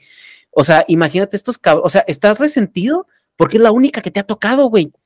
O sea, e-, eres un adolescente, güey. Nosotros como países somos adolescentes, este, en, rabietas, que no entendemos el mundo de los adultos, que los europeos entienden porque han pasado milenios, güey, milenios y milenios en este, en, en, en, este vaivén, ¿no? De situaciones que ahorita se ha mantenido estable, pero, güey, hay que acordarnos que eh, la Primera Guerra Mundial todavía hablamos de imperios, todavía hablábamos de, o sea, estamos hablando que tenemos apenas 100 años siendo un mundo moderno constituido propiamente en países como los conocemos, de una historia de miles y miles y miles y miles de años, güey. Lo, que yo siempre le recuerdo a la gente cuando, cuando hablamos de esos temas, especialmente de, de, la historia, ¿no? La historia es más complicada de, de, lo, que, de lo que parece, ¿no? Eh, y si queremos ver cosas en, en buenos y malos, esta, vamos a salir perdiendo y nos vamos a quedar ciegos y pendejos. Eh, por ejemplo, ¿no? Los españoles llegaron y conquistaron a, eh, conquistaron a México. Número uno, no existía México, ¿no? Entonces no conquistaron a México. número dos, eran bien poquitos. Eran bien poquitos cabrones. ¿no? ¿Cómo, cómo, cómo, le, cómo, le, cómo, cómo le hicieron unos cuantos cabrones en tres barcos para, para, para, para tumbar un imperio? Pues la, la, la, la, respuesta es bien sencilla. Salieron con todos los enemigos porque los mexicas tenían un chingo de enemigos en, en, en, el, en el, territorio. Eran, eran el Estados Unidos de... de, de eran, eran, eran, los, eran, los, culeros, eran los culeros. Y era, cuando eran los el imperio. Llegaron, ¿y quién se lo quieren chingar? Pues les tiraron un montón. La mayoría de la gente que murió no murió por la conquista, murió por enfermedades que trajeron los españoles. ¿no? Sí, la eh, sarampión, ¿no? O la viruela, ¿qué, hora, qué fue? Eh, viruela, un, un, montón de enfermedades, ¿no? no trajeron. Smallpox. Smallpox. Eh, sí. Y aparte de la guerra, obviamente, este, el desplazamiento de personas, pero los españoles fueron muy diferentes que los americanos cuando los americanos, eh, como lo que ocurrió en Estados Unidos, ¿no? Uh -huh. Estados Unidos llegaron y, y Estados Unidos nada de, de, de entre nada de nacer culturas y nada de respetar los líderes. Los, los, los, los europeos, uh, los angloeuropeos eran ocupacionistas. Eso sí, sea, ocupacionistas eran, y vámonos. Me sirves tu terreno, güey. No me en, interesa negociar, o lo dejas o te vas. ¿no? Uno de los ejemplos más bonitos de la diferencia que hubo entre conquistas del lado, del lado de México y del lado de Estados Unidos, a mí, a mí me gusta por lo, por lo menos estudiar y ver. Eh, la Virgen de Guadalupe, ¿no? La Virgen de Guadalupe que traía, que traía Hernán Cortés de España era una virgen con un cetro de cristal y un bebé en los brazos. Pero cuando llegan los españoles y tumban el imperio mexica, a los aliados y a las personas que les ayudaron, las adoptaron como parte del nuevo gobierno en Nueva España. Entonces los líderes, los, jefes, los hijos de los jefes establecieron escuelas para ellos, los educaron. Y una de las cosas que hicieron es que les dijeron a los españoles, a los, a los, este, a los hijos de estos nuevos líderes este, indígenas dentro de, dentro de lo que iba a ser el imperio mexicano, es que, oye, píntanos a una virgen, pero como más, pues acá, más gentrificada, pues más, loca, ¿no? más local, más local. Pues. Adáptamela, sí, imagínate que trabajas en Netflix, les dijeron. Ándale. Entonces, ¿qué hicieron? ¿Qué hicieron? Y les voy a desilusionar a algunos de ustedes la Virgen de Guadalupe no se le apareció a Juan Diego y, y, la manta que vemos ahí en la catedral no es la original, ¿no? Y si no me creen, vean en los mismos textos, textos de la iglesia, la Virgen de Guadalupe sale con una corona. ¿Dónde se fue la corona? ¿Dónde está la corona? No, la pintura ha cambiado dos o tres veces ahí en la historia. Uh -huh. eh, originalmente tenía una corona, pero los dijeron, no, no ocupa porque tiene los rayos, entonces hay que quitársela, ¿no? Entonces, ha habido, es un desmadre. Pero el verdadero milagro de esa imagen es que es una unión de dos culturas, la española y la, y, la, y la indígena. Tú ves una virgen morena, tú ves una virgen con un velo de estrellas, tú ves una virgen con, un, con, una, con una cinta negra a, través del, del, del, del, vientre, símbolo que usaban los mexicas como para, de, para presentar a mujeres embarazadas y tú ves a un ángel querubín debajo de ella alzándola con alas de águila, lo, lo cual los querubines no tenían alas de águila. Y si te pones a analizar bien la, la foto, el, bueno, la imagen, esa águila probablemente sea el dios de la guerra. Uh -huh. Y ella no es la Virgen de Guadalupe, probablemente es Coatlicue, la diosa madre de, de, de, de la cultura uh -huh. eh, mexica. Entonces, ahí ¿Y? no es tan fácil como decir, los españoles nos invadieron pero ¿cómo puedes decir eso si tú tienes sangre española tú? ¿No? ¿O cómo no, y, y, ahora otra vez, no, antes, antes de que el hobbit se nos eche encima. Luego te lo presento, güey. Cool. No, eh, ahí nos ponemos a discutir. No, este... no, no, no, es imposible que culpes a todos. Hey, pidan perdón españoles. ¿Cómo podemos hacer eso? Y, aparte, y, luego, y luego les decimos eso en español, ¿no? Es que, es que no, no, o sea, es que creo yo que, o sea, no es, no es hacer una apología al, a, a, todos los desmadres que se hicieron, güey, al abuso que hubo, a todos, todo, todo todos, lo que vino después. Todos, Pero, somos, todos somos hijos y hijas de naciones conquistadoras, todos. Los, los mexicas le dieron en su madre a un chingo de personas que estaban viviendo en el Valle de México antes de cuando llegaron, ¿no? Uh -huh. dieron, y ellos le dieron en madre antes, antes de alguien más, ¿no? Uh -huh. Eh, si te pones a ver la genética de la mayoría de las personas que viven en el continente americano, tienen descendencia probablemente en alguna parte de estepa de, de, de Asia, ¿no? Uh -huh. Entonces hasta allá se van. ¿no? Y ve lo que hizo Genghis Khan, ¿no? Muchos de nosotros tenemos la misma genética, porque carijo, el canijo, el Genghis Khan mató tantas personas que bajó el, el, el contenido carbónico del, de la atmósfera. Sí, bajó la, la, huella de carbono y creo que en Asia, un, en, en su tiempo, creo que el 1% de la población de Asia era, eran descendientes cuasi directos de él. Entonces, ¿y, y por qué no hablamos, por qué no hablamos con, con dolor sobre Genghis Khan? No, y, más, que nada es que, o sea, pues claro que es terrible, güey, claro que suceden cosas culeras, güey, claro la que... de la guerra. Pero, pero es que también yo digo, ok, güey, era algo que iba a pasar. ¿Por qué? Porque así es el mundo, güey, porque así funciona el mundo y porque así funcionaba en esa época. Nos pudo haber tocado bien culero, güey, porque mínimo ahorita nosotros tenemos mezcolanza, ¿no? O sea, los, los españoles dijeron, yo veo auras, ¿no? O sea, yo, si, hoyo, aunque sea de pollo, ¿no? Y los, y los, los ingleses y, y los, los, los, anglosajones, esos güeyes. Eso fue, eso fue, eso fue genocidio. Era exterminio, ¿no? Era, era, eso, ellos se que un exterminio real, ¿no? De una. Sí, desplazamiento y exterminio, porque ellos realmente no creían. O sea, te digo, dentro de todos los abusos y todo esto, por ahí estuvo la religión católica que dijo, güey, tienen alma. Y los y maltrátalos, pero no me los mates, ¿no?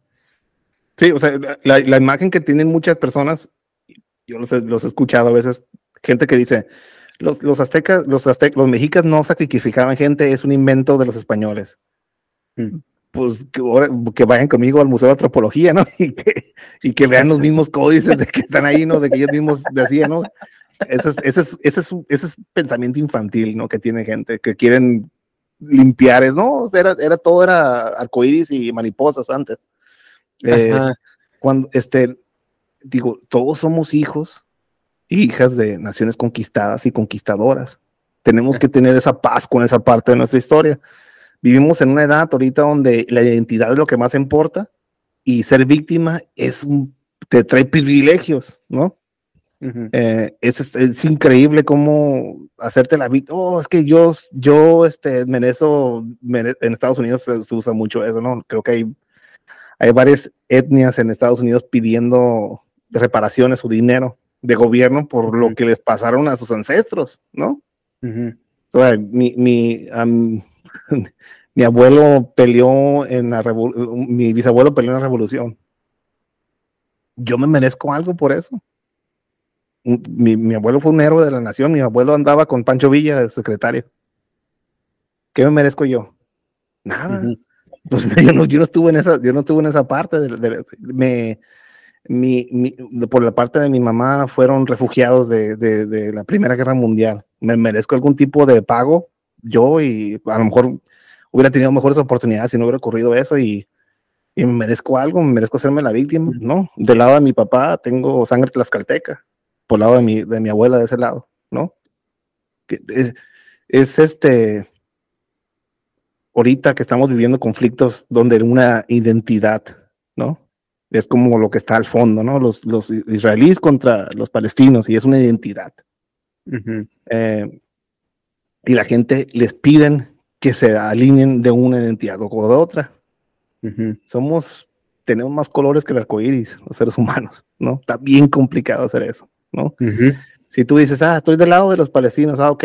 Entonces, ¿por qué no le gritan también a los, le están gritando al, al, gobierno israelí que está haciendo genocidio y que está cometiendo actos de, de, de crímenes de guerra, que está medio complicado, crímenes de guerra, porque si la guerra es en sí un crimen gigante de la humanidad. Eh, ¿por, qué no, ¿Por qué no vais protestas contra el gobierno de Egipto? Por no aceptar y no recibir a, los refugiados y no abrir sus puertas. ¿Dónde están esas protestas? No, no y deja tú, deja tú, o sea, eso a lo mejor hablando de gente aquí en Estados Unidos, ¿no? En Europa.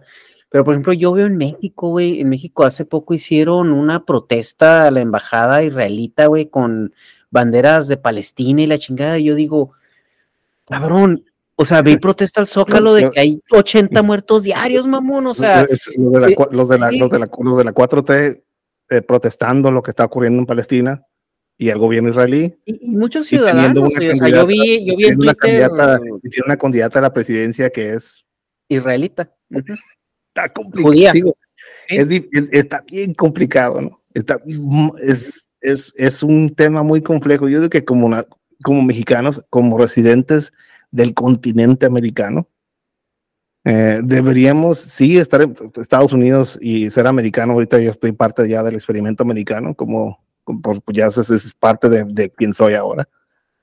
eh, y Estados Unidos siempre ha tenido la capacidad de involucrarse en varias partes del mundo y claro que está involucrado en, en el tema de israelí. Uh -huh. eh, yo por lo menos le digo a muchos de mis compatriotas, especialmente mexicanos, que deberíamos concentrarnos en los temas de casa. Y hay mucho que hacer aquí. Eh, me, da, me da un dolor de cabeza y un dolor de corazón cuando veo banderas, masacre en Francia y banderas francesas en, en perfiles este, mexicanos. O lo que ocurrió en Palestina y vamos a protestar de Palestina y banderas palestinas. Digo, ¿y dónde quedamos nosotros? ¿No? ¿Dónde, queda, dónde quedamos? Eh, ¿Dónde queda el tema de Entecate? ¿no? Un, un, tema que muy, muy cercano a mí. Una, una, mujer que me tocó hablar con ella y me tocó eh, ir a caminar buscando personas desaparecidas, cuerpos, literalmente fosas clandestinas con ella. Eh, se encontró unos cadáveres en un cerro, el gobierno federal nunca fue por ellos, 15 días tardaron en hacer algo y después la matan adentro de su de su este de su negocio. ¿No? Eso pasa aquí. Yo sé que están pasando atrocidades en Israel y que los palestinos, todo lo que aquí nos están matando a niveles industriales. ¿no? Y lo que me duele muchas veces con este tipo de políticas de identidad y de redes y yo sé que queremos tener un, un romanticismo de que de oh, los israelíes y que los palestinos y que este y que lo otro, pero aquí en, en México hay, hay mucho que hacer y yo lo considero más como una distracción para muchos, moda para otros, ¿no? Los esos de la 4T que son bien pro Palestina, pero ahí tienen a su candidata que... Sheinbaum, Sheinbaum graduada de, de un que, doctorado que, de Berkeley. Y que jamás, jamás va a hablar de una manera abierta sobre su opinión sobre ese conflicto. Uh -huh.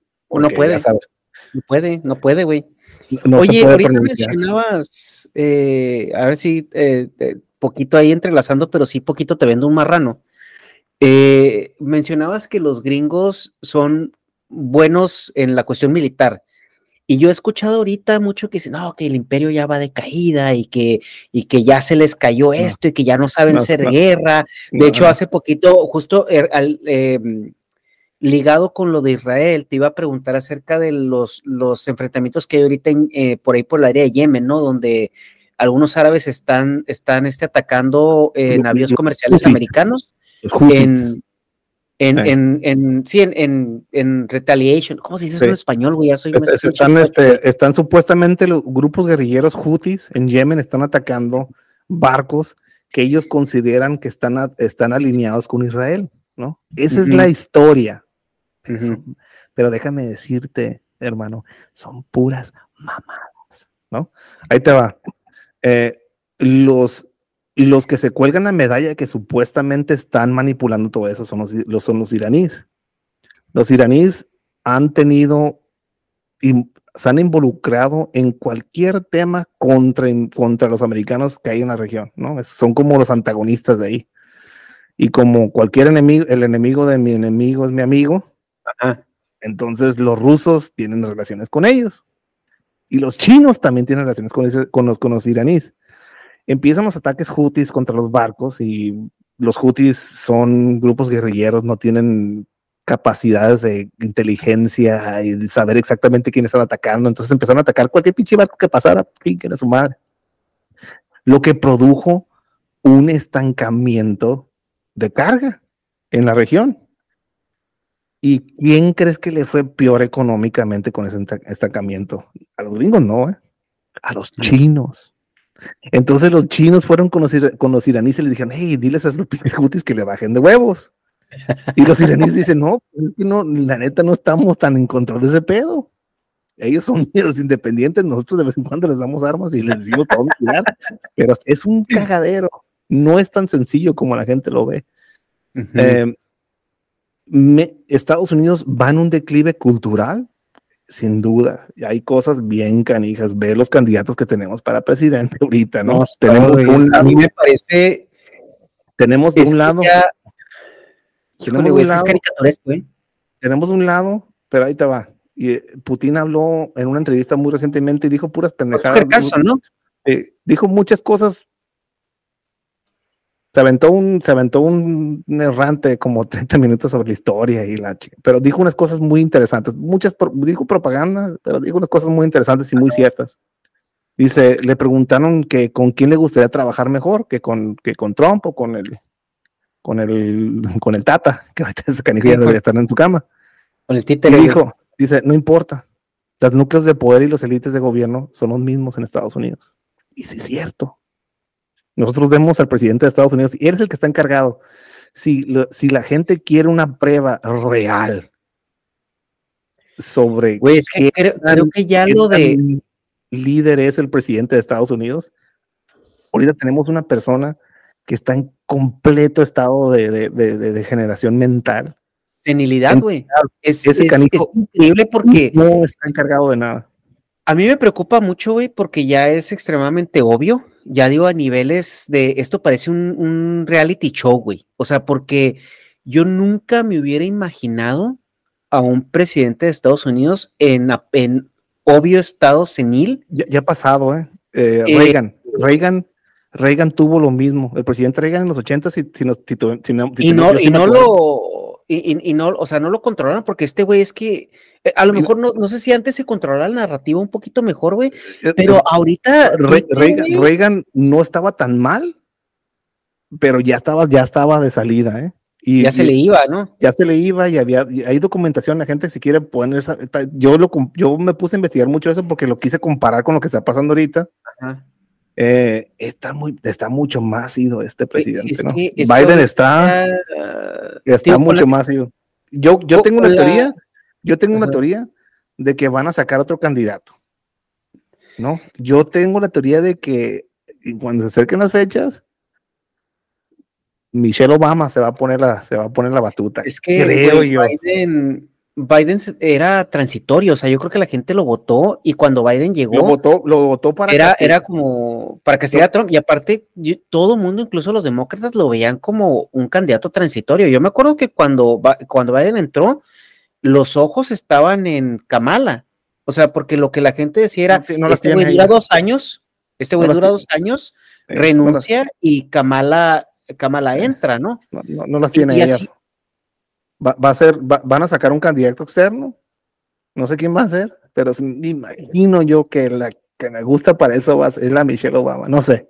O a lo mejor no. A lo mejor se la van a rifar y van a poner una persona en pleno estado de declive Es mental que- y en, un, en un escenario con el Trump, que él posiblemente, porque los medios han tratado de sacar que él también está en declive mental, ¿no? ¿Quién sabe? Yo no lo he visto tartamudear tanto como... Es que está en, está en, en un diferente declive mental. Es otro, es otro declive. que- pero, pero también es- te, pones a, te, te pones a ver esto. Eh, ¿cuántas, ¿Cuántos ataques legales le han aventado a Trump? ¿no?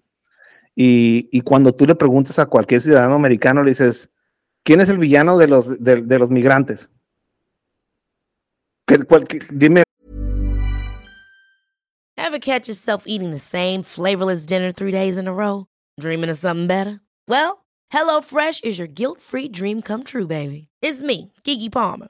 Let's wake up those taste buds with hot, juicy pecan crusted chicken or garlic butter shrimp scampi. Mm.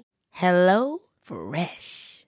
Stop dreaming of all the delicious possibilities and dig in at HelloFresh.com. Let's get this dinner party started. If you thought the only way to get a more defined jawline with natural looking results was through surgery, think again. Juvederm Volux XC is a non surgical injectable gel filler that improves moderate to severe loss of jawline definition and can help you achieve natural looking results with little downtime. Even better, this improved definition lasts up to one year with optimal treatment. No maintenance required. Improve jawline definition for a smooth, sculpted look with Juvederm Volux XC. For important safety information and to find a licensed specialist, visit juvederm.com. That's J U V E D E R M.com. Not for people with severe allergic reactions, allergies to lidocaine, or the proteins used in Juvederm. Common side effects include injection site redness, swelling, pain, tenderness, firmness, lumps, bumps, bruising, discoloration, or itching. There's a risk of unintentional injection into a blood vessel, which can cause vision abnormalities, blindness, stroke, temporary scabs, or scarring. Talk to a licensed specialist to find out if it's right for you. Hi, I'm Daniel, founder of Pretty Litter. Cats and cat owners deserve better than any old fashioned litter. That's why I teamed up with scientists and veterinarians to create Pretty Litter. Its innovative crystal formula has superior odor control and weighs up to 80% less than clay litter. Pretty Litter even monitors health by changing colors to help detect early signs of potential illness. It's the world's smartest kitty litter. Go to prettylitter.com and use code ACAST for 20% off your first order and a free cat toy. Terms and conditions apply. See site for details. Dime, Ah, no, dime te van a el, el- dime el presi- el presidente enemigo de los migrantes. Te van a decir Trump, güey. Y son unos Es- es una conversación porque que yo he tenido, que son unos pendejos porque la persona que más deportó gente en, la- en la- en la historia reciente ha sido el Obama. El Obama, Obama. deportó millones de cabrones más que Trump, mucho Sí. más que Trump. Pero la narrativa, CNN, las noticias horribles que tenemos, los, los medios tradicionales que ya están en completo, de, de- en completo deterioro, qué, qué bueno. Eh, plantan ideas. Yo no soy pro Trump, para que sepa la gente, ¿no? A mí, la verdad, ninguno de los dos candidatos me gustan. ¿verdad? A mí me gustaba mucho el Biden, pero ya el Biden ya lo mandaron al Whippy, ¿no? Ese me gustaba mucho el Biden. Eh, pero de, la verdad, a esas dos personas, no, no, con los dos no se hace uno, como decimos los mexicanos, ¿no? Está Ujú. bien canijo eso, pero eso no significa que el país se va a deshacer. Ujú. Porque cuando, cuando Putin dijo en esa entrevista, no importa quién está en el poder, porque la gente que está encargada es la gente que está encargada. No importa quién, qué, qué partido político está. Y sí es cierto. Yo Estados Unidos Es que no lo veo. tienes un país no democrático, güey. No eh, eh, eh, es, es que se nos olvida que el presidente es el que preside, ¿no? Sí, es, es una no es, figura. no es el que, ah, es una figura, es una figura que representa o le pone cara a las instituciones que mueven un país, güey. Porque en, en un, en- por eso es una democracia, güey. Si, si tu democracia dependiera de la, de- del, del líder que está en ese momento, pues olvídate, güey. O sea, pasa Eh, lo que no, está pasando no. ahorita, que entra un, que entra un cabrón mesiánico y dice, no, pues a la verga los proyectos, a la verga todo esto, lo que iba caminando el país para hacer mis pinches huevos, güey, pues. No, es un Putin que literalmente ese canijo es un presidente. Ese, ese Es- canijo es el líder de su güey Ese canijo, sí. es- ese es el líder supremo de su país.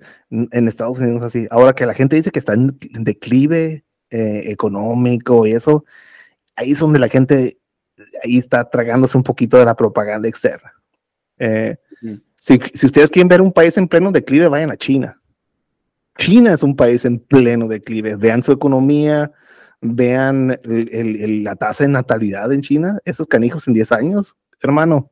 Buenas tardes, buenas noches. Este, Taiwán está realmente preocupado porque les invadan, porque no, este, eh, China no tiene la capacidad de proyectar. Ya sé que hablan un chingo sobre el poderío de China, el poderío militar de China. Eh, pónganse a ver los portaaviones que tienen. Es un pinche Fíjate chiste. que hay un creador de contenido que vamos a tener aquí en el canal pronto que, que él eh, eh, hace lanzamientos de empresas en China y todo eso. Obviamente él habla de, de con las cosas buenas que tiene China, ¿no? Pero también algo que él apunta mucho, dicen, es que dicen que en China hay un trabajo esclavo infantil. Dice que no, que no han escuchado las noticias, no hay niños. Sí, no, no, O está- sea, está- ¿y tú- están, está- crees- están no, que- ajá, he ¿Tú visto algo. crees que eh, eh, esta familia, ajá, que estas familias que tuvieron un solo hijo, los van a mandar a trabajar? yo, yo he visto algunos personalidades en YouTube mexicanos hablando grandes cosas de China, ¿no? Y Sí. me duele la cabeza a veces porque unos, uno, uno están viendo lo que el resto de nosotros estamos viendo o simplemente son parte de la maquinaria externa de ese, de, de, de nomás por No, y- chingar, nomás por decir que Estados Unidos es malo, vamos a aventarle laureles a China. No, y, es, y esta yo, persona... considero, yo, considero que, yo considero que los dos países hacen, Estados Unidos hace un chingo de cosas bien culeras y malas, y está mal en un montón de cosas que hace, y está bien en otras cosas que hace, y nosotros como personas que somos ciudadanos y vivimos en Estados Unidos, nos convienen algunas de esas cosas, aunque sean cosas culeras, y no mucha gente tiene la capacidad de admitir o decir eso, ¿no? China tiene un presidente de por vida, el cual ha matado a absolutamente todos sus rivales y los ha encarcelado. Nadie le dice nada cuando pasó lo del pinche globo que estaba volando sobre Estados Unidos, no sabía, no sabía qué estaba pasando. Eh. No había ninguna conexión entre los que estaban haciendo eso y él. Eh, descubrieron que muchos de los misiles atómicos que supuestamente tiene China y que tienen unos túneles este, escondidos estaban llenos de agua y no de, no de, de, líquido este, de, de combustible. Eso es algo reciente que acaba de salir. Eh, echaron en la cárcel y ejecutaron a un montón de canijos que estaban en industria militar. Eh, ves en TikTok que hay un montón de propaganda militar, a lo pendejo. Este, me meto y caro eso. Y en México también hay chingo ese tipo de propaganda militar, pero pues hablamos de eso. Eh, están disparando sus rifles nuevos de asalto y en cada hoyo de balas se ven los, unos hoyos largos. Quiere decir que los balas están saliendo girando del cañón. O sea, es un cochinero China. México está con una, con una moneda estable y fuerte porque todas las ratas están saliendo del barco chino y se están viniendo a México. México es la siguiente China, es la siguiente potencia económica industrial. Eso por eso está, no es por, por la 4T, no es por, por abrazos no balazos, no es por, no es por nada, porque la 4T ha hecho todo, ha hecho todo lo, la ha querido, la, la ha querido cagar de todas las maneras más rotundas, pero pues ¿no? Bueno, también las, remesas están, en, están en altos históricos, ¿no? Yo creo que cuando un país eh, tiene como en segundo lugar de su PIB las remesas, güey, es... Estados Unidos está industrializando nuevamente y lo que no puede hacer Estados Unidos lo está mandando a México. Es lo que estamos viendo ahorita. Por eso están las cosas como están. China, 10 años. En 10 años vean este video y díganme si estoy mal o no. China no va a ser lo que, lo, que es ahorita, ¿no? Los rusos mandaron a toda su juventud a atacar a los ucranianos y quién nos va a re... ya la, tasa de natalidad en Rusia también no está igual. ¿eh? Eh, hay sistemas de petróleo, de suministro de petróleo, de extracción de petróleo que están en completo deterioro ahorita y no hay ingenieros para arreglarlas. Las personas que las arreglaban eran europeos, pero ahorita como hay embargos y bloqueos, ya no, ya esa gente ya no, obviamente no va a ir a arreglar nada y está valiendo madres. Está, es una guerra de, de, de, de, odio, de ya de, nomás para que, para que digan que gané, ¿no? Eh, Estados Unidos está en un declive cultural, sí. Económico, nada. El poder del dólar no es el oro, no es el petróleo. El poder del dólar es unos portaaviones bien gigantes es, es un es una es un presupuesto militar que sobrepasa todos los eh, todos los países del planeta. Oye, eh, pero ese presupuesto sí está, o sea, Estados Unidos sigue siendo la, hegemonía militar global. o sea, Estados, Estados Unidos, si te metes con Estados Unidos y, no hablas de armas nucleares, Estados Unidos te parten tu madre en cualquier parte del globo. Es el único país que puede proyectar su poder. Esos sueños de que tienen de que Rusia va a volar con aviones, de Call of Duty, que va a volar sus aviones sobre Estados Unidos y dejar caer paracaidistas, invadir. No, no puede. Ver lo que, si no creen eso, ve, se les acabó la gasolina entrando a Ucrania. ¿No? Y Estados Unidos en dos días llegan a tu casa, en cualquier parte del mundo que estés, y te invaden. Eso es, eso, ¿y, eso, eso, eso, es, sin duda. Y si no creen, vean lo que pasó en Irak. Oye, pero bueno, Estados Unidos también tiene esta famita de que es el, el pone gobiernos, quita gobiernos, incita pandilleros, bueno, las, las los grupos. Es un imperio.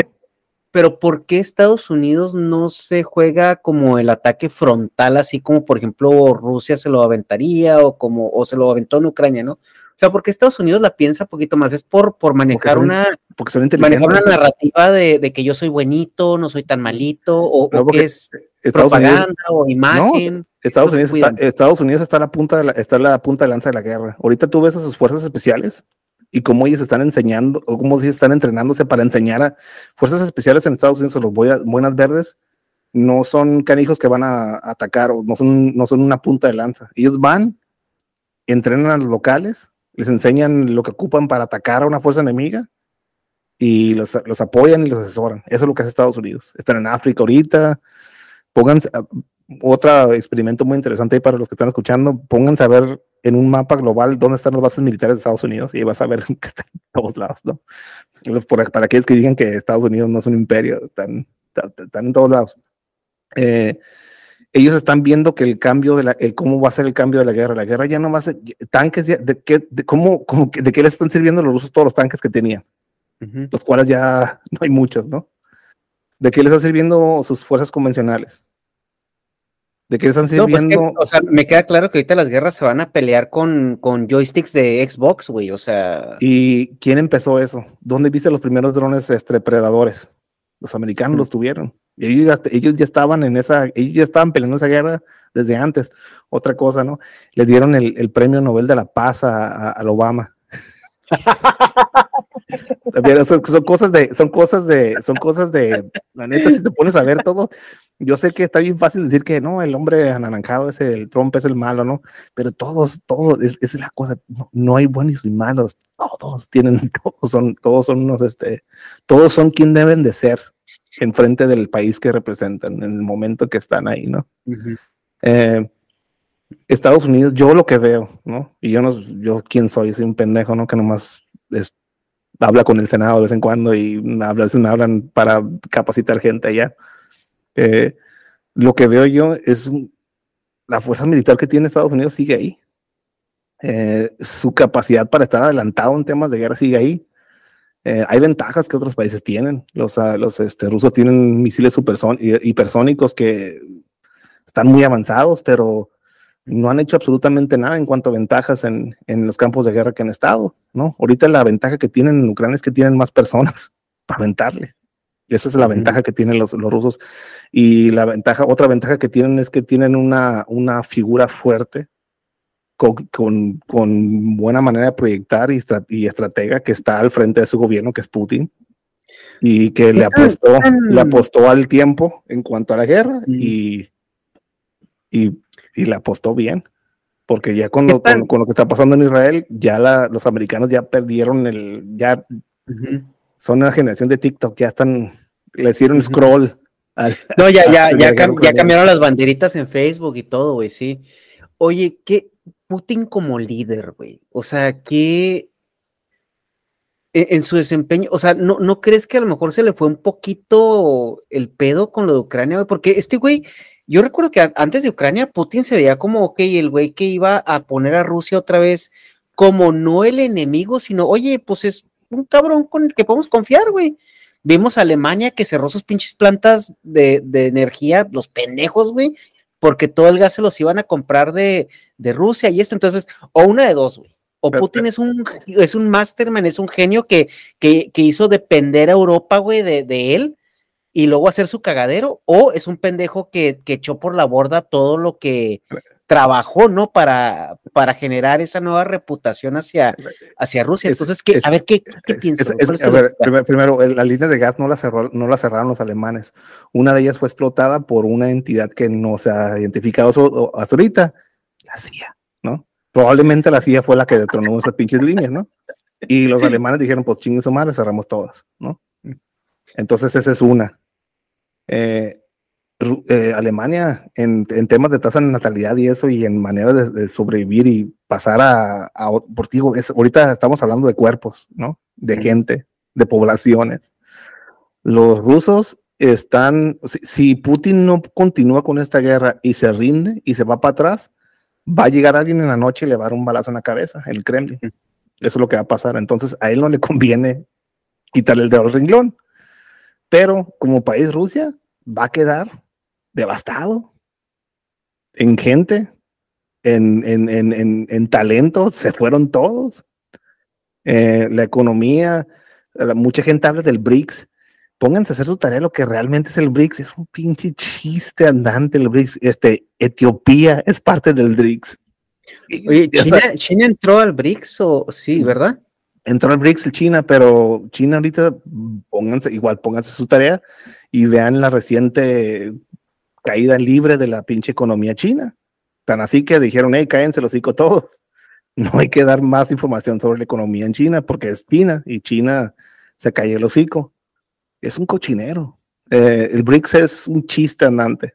¿no? no es una amenaza existencial para Estados Unidos el BRICS, la neta. No es. Eh, estamos hablando de, Rusia que está, le aventó todos los cuerpos del mundo, se echó a los y, fue provocado. Yo estoy, yo estoy casi, yo estoy muy seguro de que sí Rusia fue provocada a llegar a esa guerra. Putin no, que, no tenía esa estrategia, pero la cambió y obviamente cuando lo escuchas hablar en esa última entrevista que tuvo con, Carl, con Tucker Carlson, se ve una persona lastimada, herida de que, que, no la, se ve como se ve como un niño que no le invitaron a la fiesta. Ey, pero ¿por qué no me? Yo le dije a, a Clinton que, qué posibilidades había de unirme a la OTAN y me dijo que, ah, pues deja hablar con mis compas, quién sabe quiénes son sus compas, ¿no? Y habló con ellos y le dijeron, eh, que no, que no, no te quieren a ti. Y se puso. Hay un dolor ahí. Putin, el Putin. Hay un dolor ahí, ¿no? Eh, todos tienen sangre en las manos. No hay buenos y malos en todo esto. No, claro. Lo que sí, lo que sí, lo que sí va, lo que sí va a haber gente que gana. Y yo no pierdo de vista que Estados Unidos, a pesar de todo el dinero que le aventó, todo el dinero que le aventó Ucrania, mucha gente va a decir, oh, dinero perdido. Pues yo no lo veo como dinero perdido. Evidenció a los rusos como incapaces de desarrollar una guerra en tierra. No, y los diezmó también, ¿no? Los diezmó, les, les quitó, le, los hizo enseñar sus manos fuertes y se dio cuenta, igual que todos los analistas militares se dieron cuenta de que los rusos eran puro humo. Mm. Es la verdad. Entonces, eh, en general, o sea, porque bueno, Putin ya creo que está por los 70 años, ¿no? Algo así. Em, si mal no recuerdo, eh, que justamente eso, eso hablábamos cuando recién empezó la guerra, ¿no? Que decíamos que Putin, pues quería ya pasar los libros de historia como el unificador de Rusia, ¿no? Eh, iba, iba, iba, iba, mira, Putin. 71 años, 71 años. Putin, este, es, Putin, es un, eh, eh, Putin es un ex agente de inteligencia y es un asesino, ¿no? Y si la gente no cree eso, véanlo caminar y el cabrón camina sin mover la mano derecha de su lado. Eso significa que por mucho tiempo en su vida portó un arma de fuego y si es que no trae una pinche pistola todavía cuando camina. Que seguramente la trae, güey. Puede ser que sí, puede ser que no lo más seguro, lo, cuando yo lo veo y cuando, esas ahí igual tareas que les dejo y esas son cosas de observación, eh, el canijo camina sin mover la mano derecha. Y eso es una, es, una persona cabrona y armada. El vato es astuto. Se metió y las mismas tácticas de inteligencia que utilizaba cuando trabajaba para la FSB o para la KGB antes, como se llamaba antes, eh, todo eso lo ha usado para limpiar el terreno de sus contrincantes, ¿no? El canijo, el hecho de que, el hecho de que acaban de matar acaban de asesinar a un piloto de helicóptero que se hizo, se, se, se, se, aterrizó un helicóptero ruso con los ucranianos, se defectó para con los ucranianos. Me lo, me lo llenaron de balas en, en España, al morro, le pagaron 500 mil dólares por haber hecho ese truco. Y los rusos fueron y lo buscaron y le dieron en su madre. Eso fue en España, y también acaba de pasar eso. Eh, esa es Rusia, ¿no? Le envenena gente con, con polonio y, te inyecta cosas nucleares, y aunque estés donde estés, ¿no? Ese, ese es Putin. Eh, supuestamente hay rumores de que él mismo ocasionó unos ataques terroristas que los llevaron a la guerra en Chechenia, que él mismo los hizo, ¿no? Eh, es, es, es, esa es el, la persona, ese es el la persona con la que se están enfrentando en cuanto a líderes, pero digo, ya nos dimos cuenta que el ejército ruso era puro aire, ¿no? Eso es indudable. Lo que, lo que le aventó a un país más pequeño con una, con una fuerza defensora más pequeña y lo que les quitó, el hecho de que se quedaron sin gasolina, el hecho de que ya no tienen barcos, les, les, han tronado cantidad de barcos. Los También los aviones, ¿no? Los aviones radar que tenían, tienen eh, como tres o cuatro y ya les tumbaron dos, creo. ¿Dónde, ¿Dónde, están todos los jets de, de, cuarta generación que estaban presumiendo los rusos hace años? ¿Dónde están? ¿Dónde están sobre Ucrania? ¿No los ves? No, porque no, no es, es puro aire. Es igual que los chinos, ¿no? Eh, ya sé, eh, lo, el, el, éxito que va a tener, que tuvo Estados Unidos y que va a tener Estados Unidos, aunque pierda Ucrania, es que ya hizo ver o ya vio las uñas del enemigo y se dio cuenta que no, que no tiene ni con niños, ¿no? Eh, son capaces de, de, dar una amenaza a Europa, a la OTAN, que, que, se van a querer meter a Polonia y eso. Eso ya es, eso ya es propaganda americana. Eso ya es propaganda de la OTAN. Los rusos van a llegar a su frontera, van a llegar con Ucrania y hasta ahí llegan. Ya mm. no tienen más para proyectar. Oye. Eh, y, los, y, sus amigos los chinos. Oye, los chinos, los chinos no se meten en pedos, güey. O sea, los chinos están ahí, ahí, ahí, ahí pero siempre que han escalado ciertas tensiones, los mismos chinos son los primeros en desmarcarse, güey. No pueden cuando fue, cuando Norcorea, cuando Norcorea estaba ahí que vuelo, vuelo mi, mi misil y que hay que Estados Unidos me la pelas de la chingada, China dijo, si tú pegas primero, güey, tú pedo, ¿eh? Es que Porque los chinos saben que los americanos no, no van a, o sea, no son tan estúpidos como para hacer eso. Pero también otra cosa, güey, o sea, yo le digo a la gente, güey, ¿tú crees que China es el adversario de Estados Unidos cuando su principal cliente y la tarjeta de crédito pues, el, la tiene Estados Unidos. Si, es un antagonista, si es, un, antagonista, si es un antagonista, si es un antagonista y si tienen conflictos, si es un antagonista. Y lo que vemos en México con suministro de, fentanil, de fentanilo a México y ciertas armas chinas ya llegando a este lado, sí, sí hay guerra, sí hay una guerra callada entre los dos países, ¿no? Y sí se están tirando mierda entre ellos.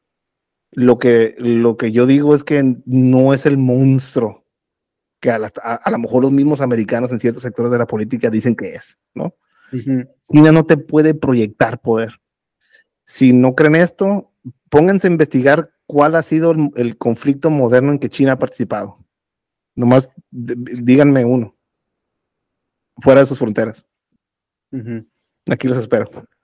Hay uno, hay uno, hay uno nada más.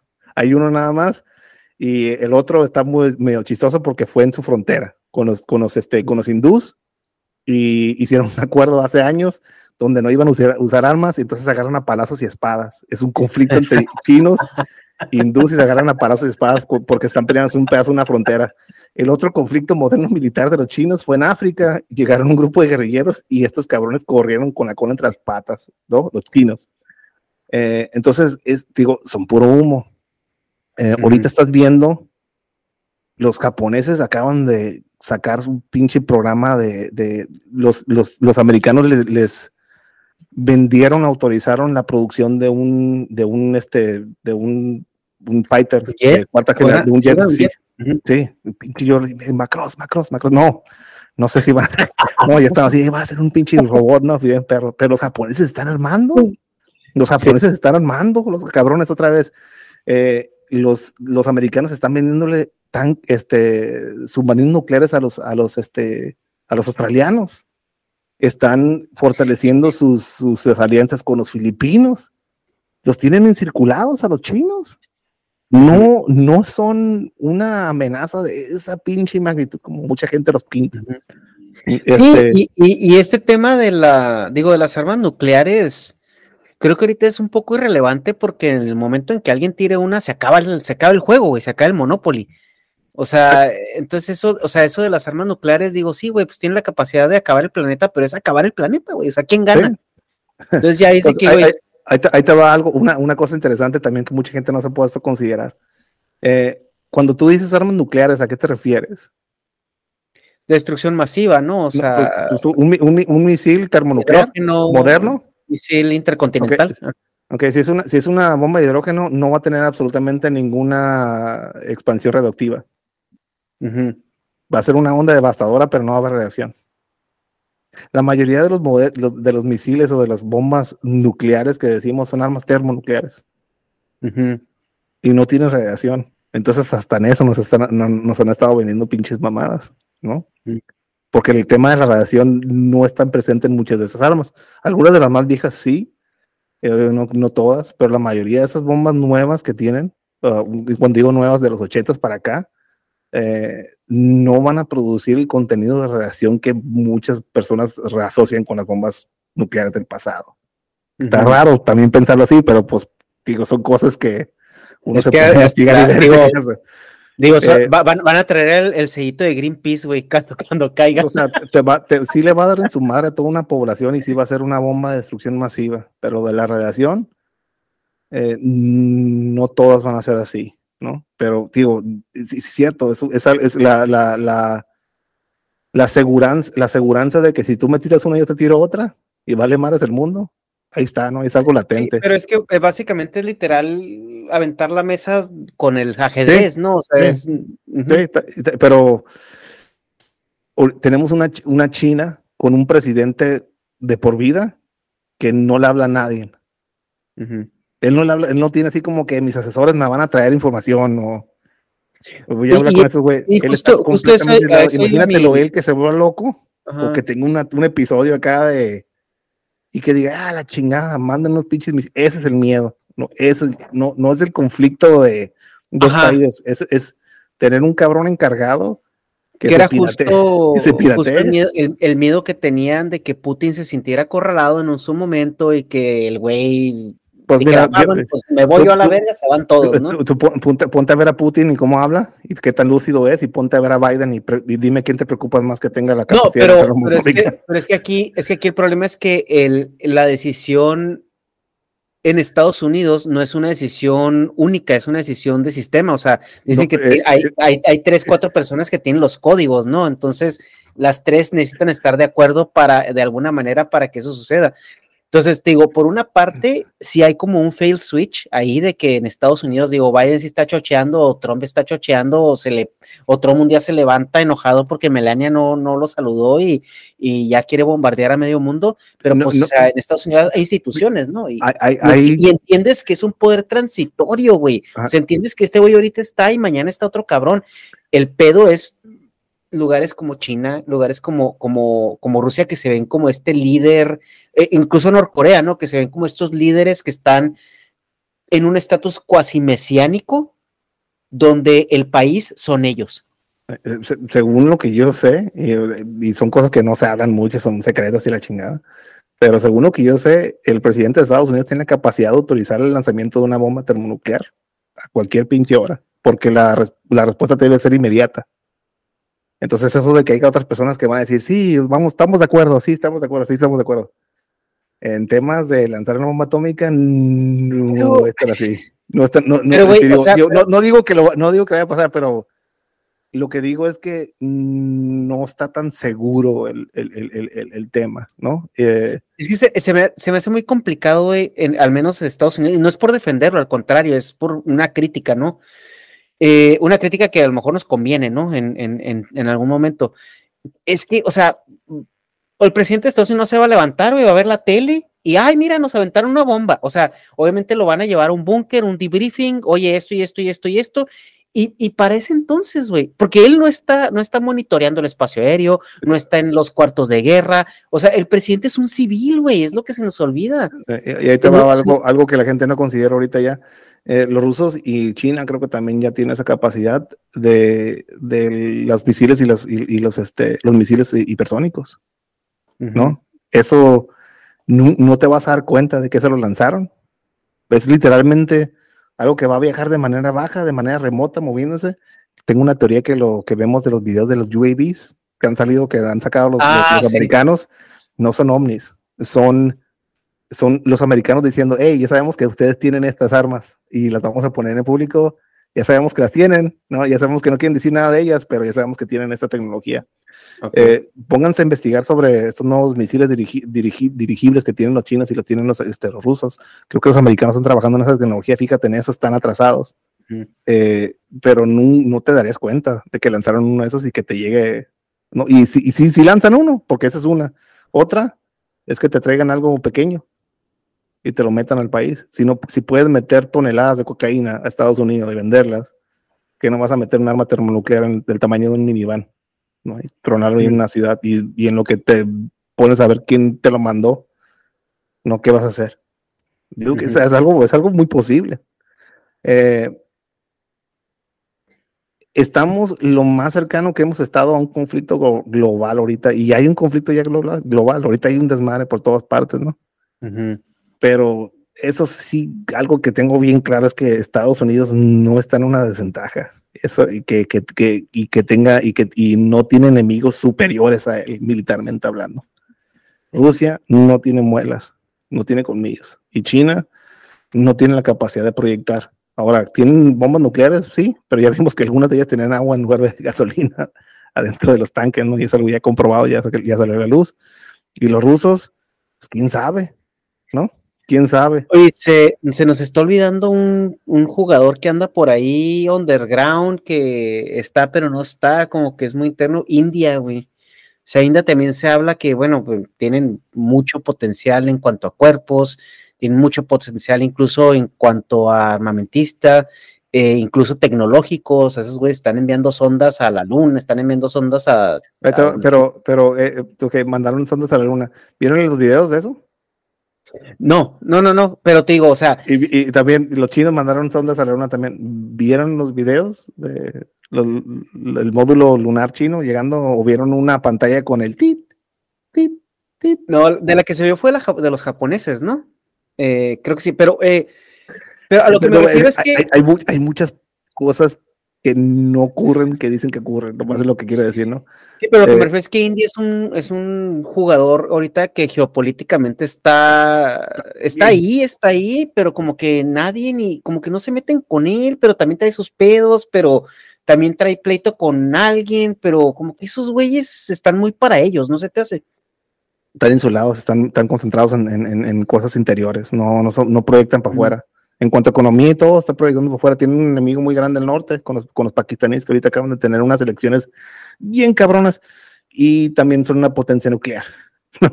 también, también cabrón eso. Eh, yo no los veo como jugadores fuera del hecho de que están en conflicto abierto en cuanto a algunos temas de frontera con los chinos. El hecho de que están en un conflicto histórico con los, con los de Pakistán, arriba de ahí, que también tienen bombas nucleares.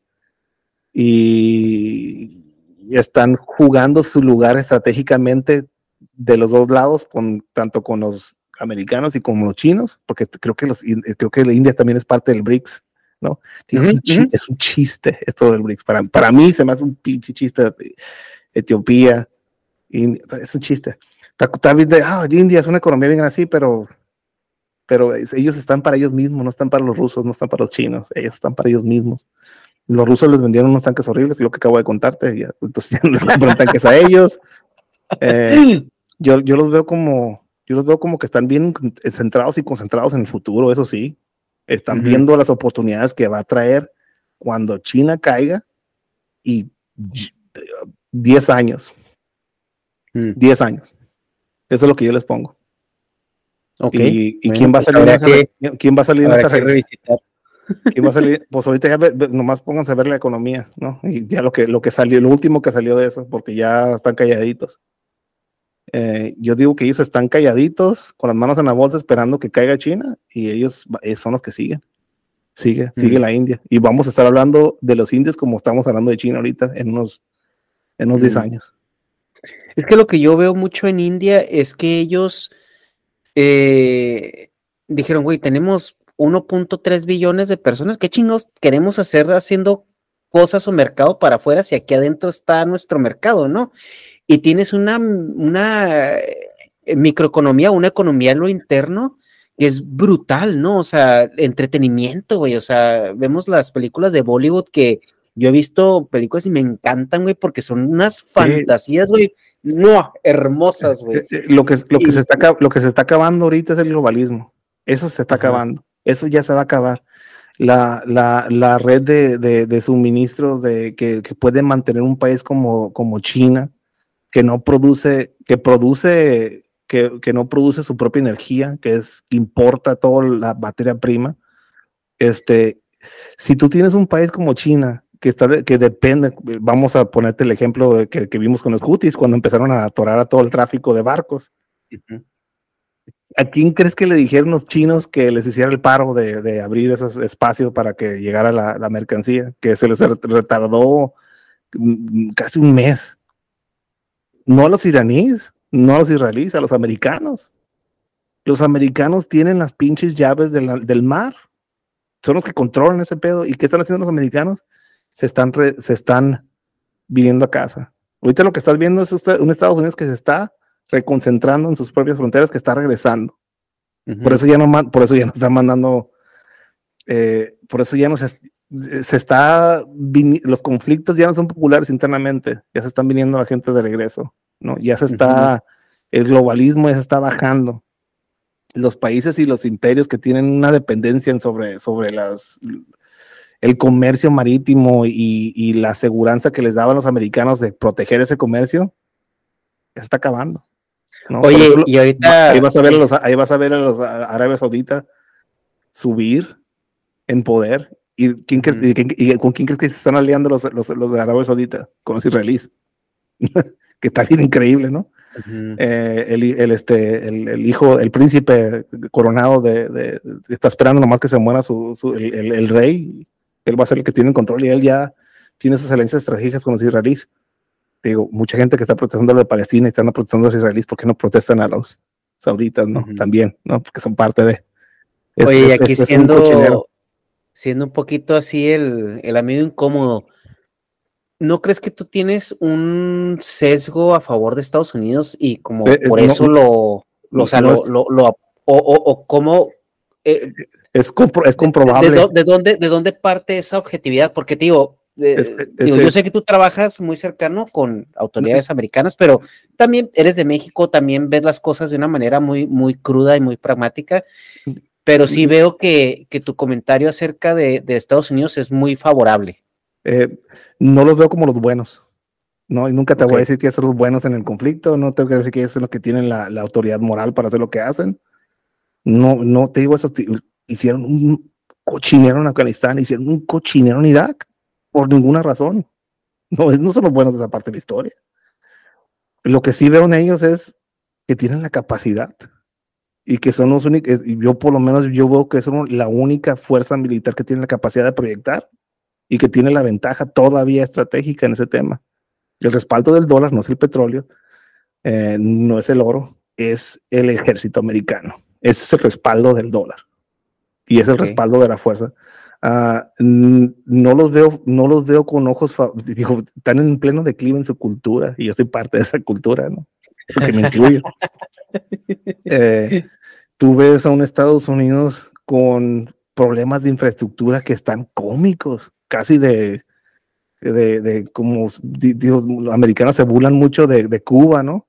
O de, de, Venezuela y se burlan de, su, de la infraestructura, eh, pero pues, que me acompañen a caminar en Los Ángeles. Y que vayamos a Skid Row y para que veas qué, qué problemas tienen masivos con no solo infraestructura, sino casi demencia de gobierno en ciertos lugares donde, donde, donde empujan políticas autodestructivas horribles, ¿no?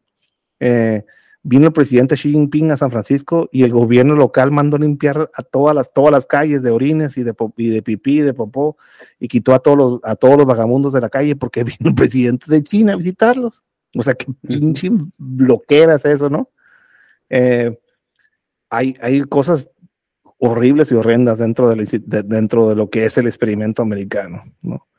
Eh, estamos por pasar de una de las etapas más delicadas en la política americana que hay, se escucha mucho de guerra civil, ¿no? Lo que está pasando ahorita con los gobiernos fronterizos como el de Texas, que están independizando su, su, su este, sus estrategias en la frontera, eh, que están peleando, están peleando la responsabilidad de, de, de, las fronteras en, esas regiones.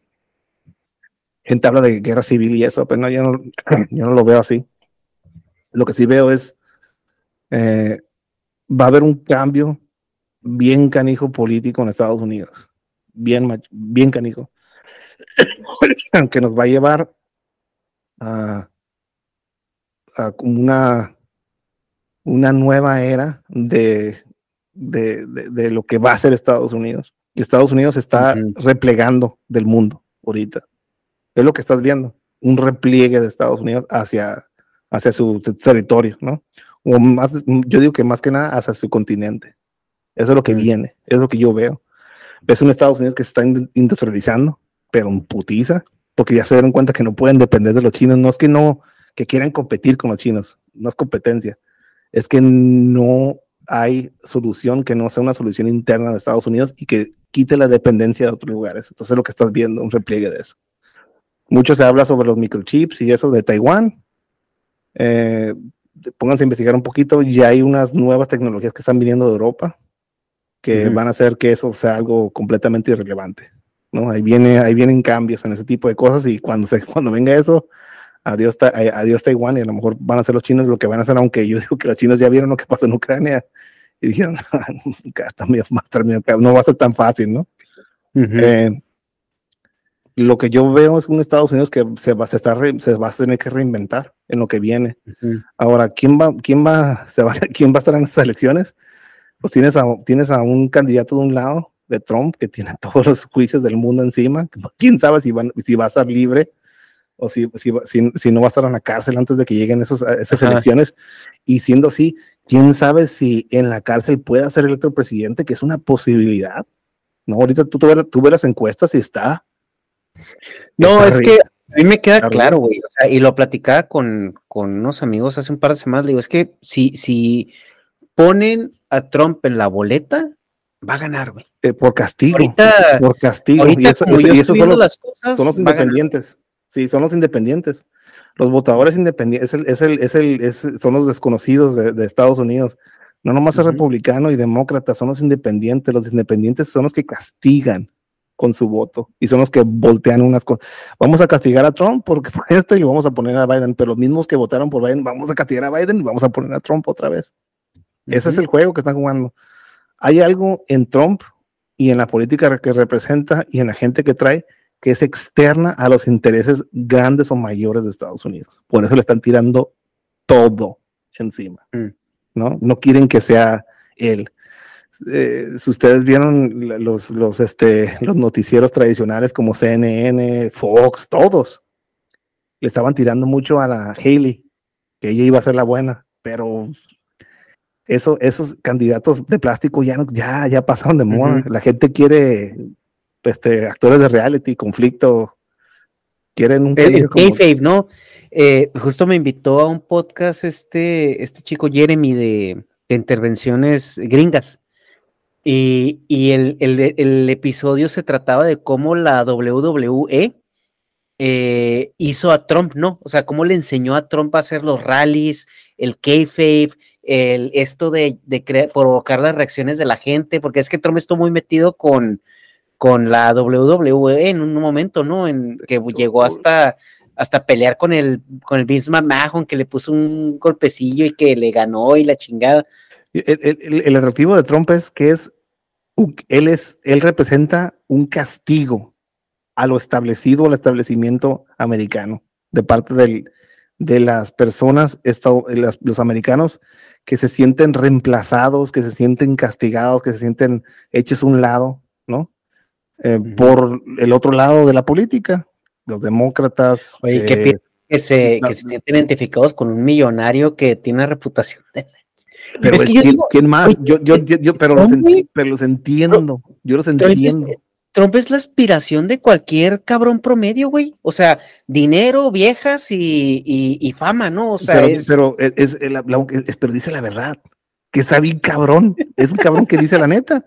En, las, en, en, en, los debates que tuvo con, con Hillary, la mató, la masacró diciendo la pura verdad. Y, es que, y eh, aparte le dicen, ah, es que tú los impuestos y lo... Sí, legal. Ahí está. le dijo, es que, es que, tú haces esta, este, este chanfle con los impuestos, aquí, así le sacas la vuelta.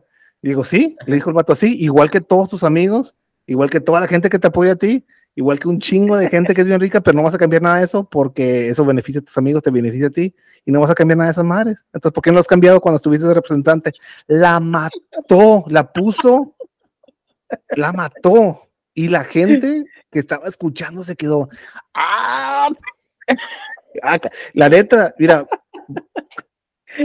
yo cuando, cuando hablo de esto, el Vivek, el canijo que estaba de candidato, el Vivek, ese cabrón me gustaba como candidato, me gustaba lo que decía, me gustaba lo que, lo que representaba era demasiado raro para todos y por eso no quedó, ¿no? Pero yo lo veía y lo que habló y todo, ese cabrón era el que yo lo hubiera votado por él, ¿no? Si tuviera la capacidad, hubiera votado por ese cabrón.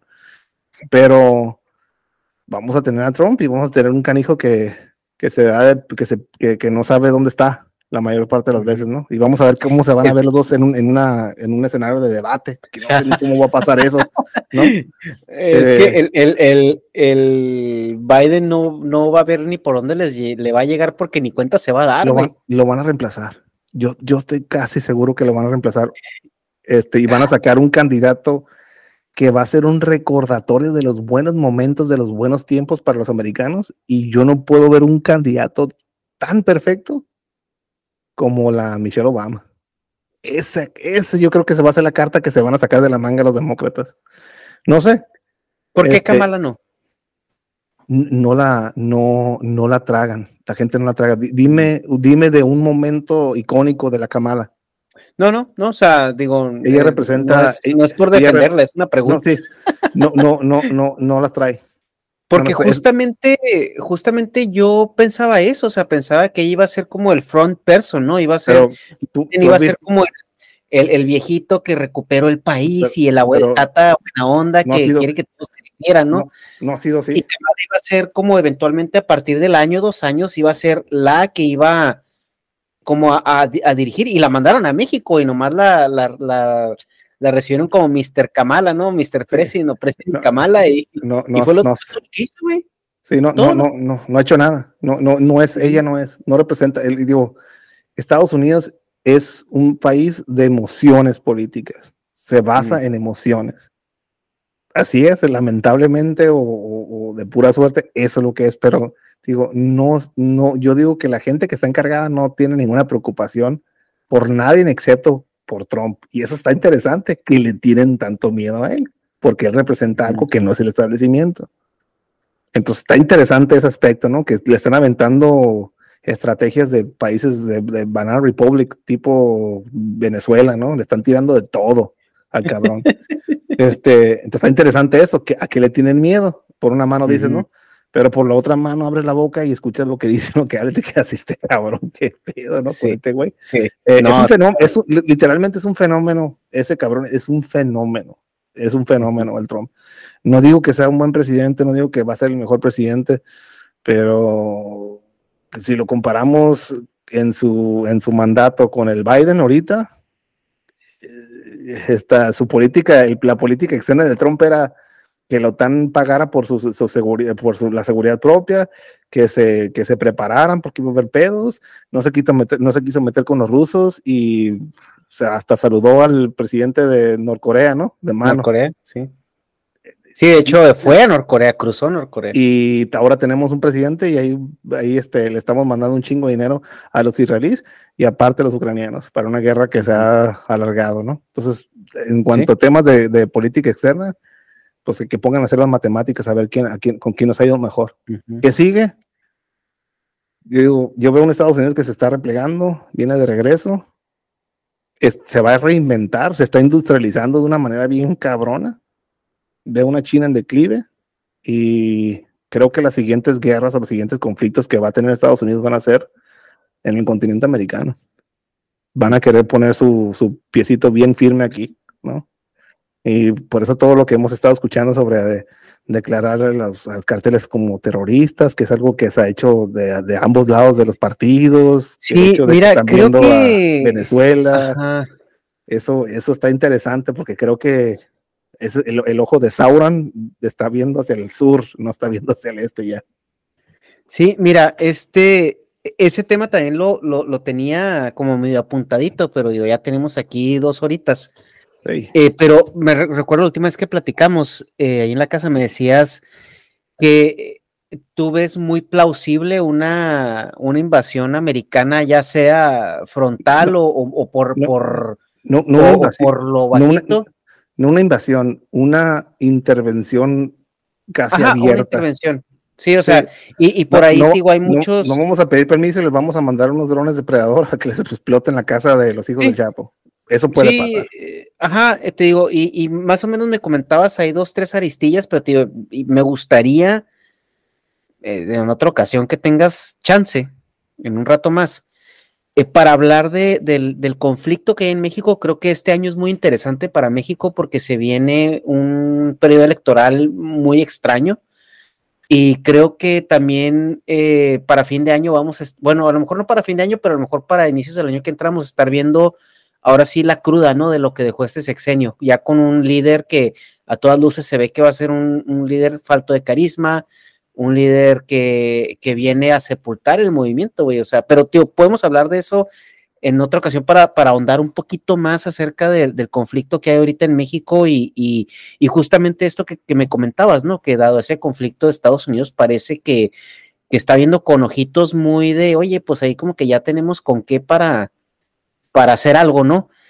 Eh, Las primeras señas de eso están en Texas, en la frontera, y, y la política es, es, de ambos lados de, la, de, los, de los dos partidos está contemplando eso, ¿no? Y no ven, y no ven al actual gobierno con ojos buenos.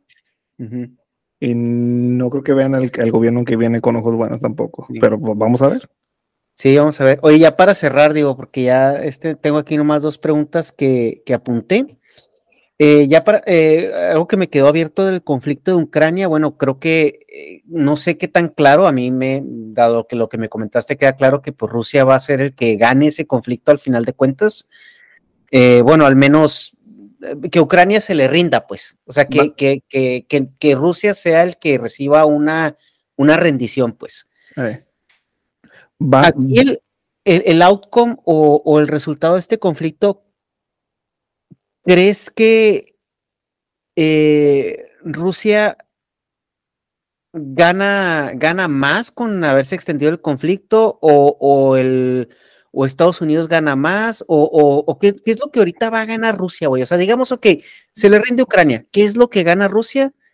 ¿Y, qué es lo que pierde Ucrania o qué es... Lo que gana, lo que gana Putin es... Esto, lo que gana Putin es una victoria política y gana a lo mejor el corazón de los rusos, pero deja una Rusia, una, una Rusia desgastada, devastada, con una infraestructura en pedazos, eh, hace claro y a, plena luz de que no tiene colmillos, ese león que tanto, que tanto presumía, y deja a lo mejor en los ojos de la comunidad internacional una, un Estados Unidos eh, derrotado, ¿no? Políticamente hablando en, ese tema, dependiendo de quién esté en la presidencia.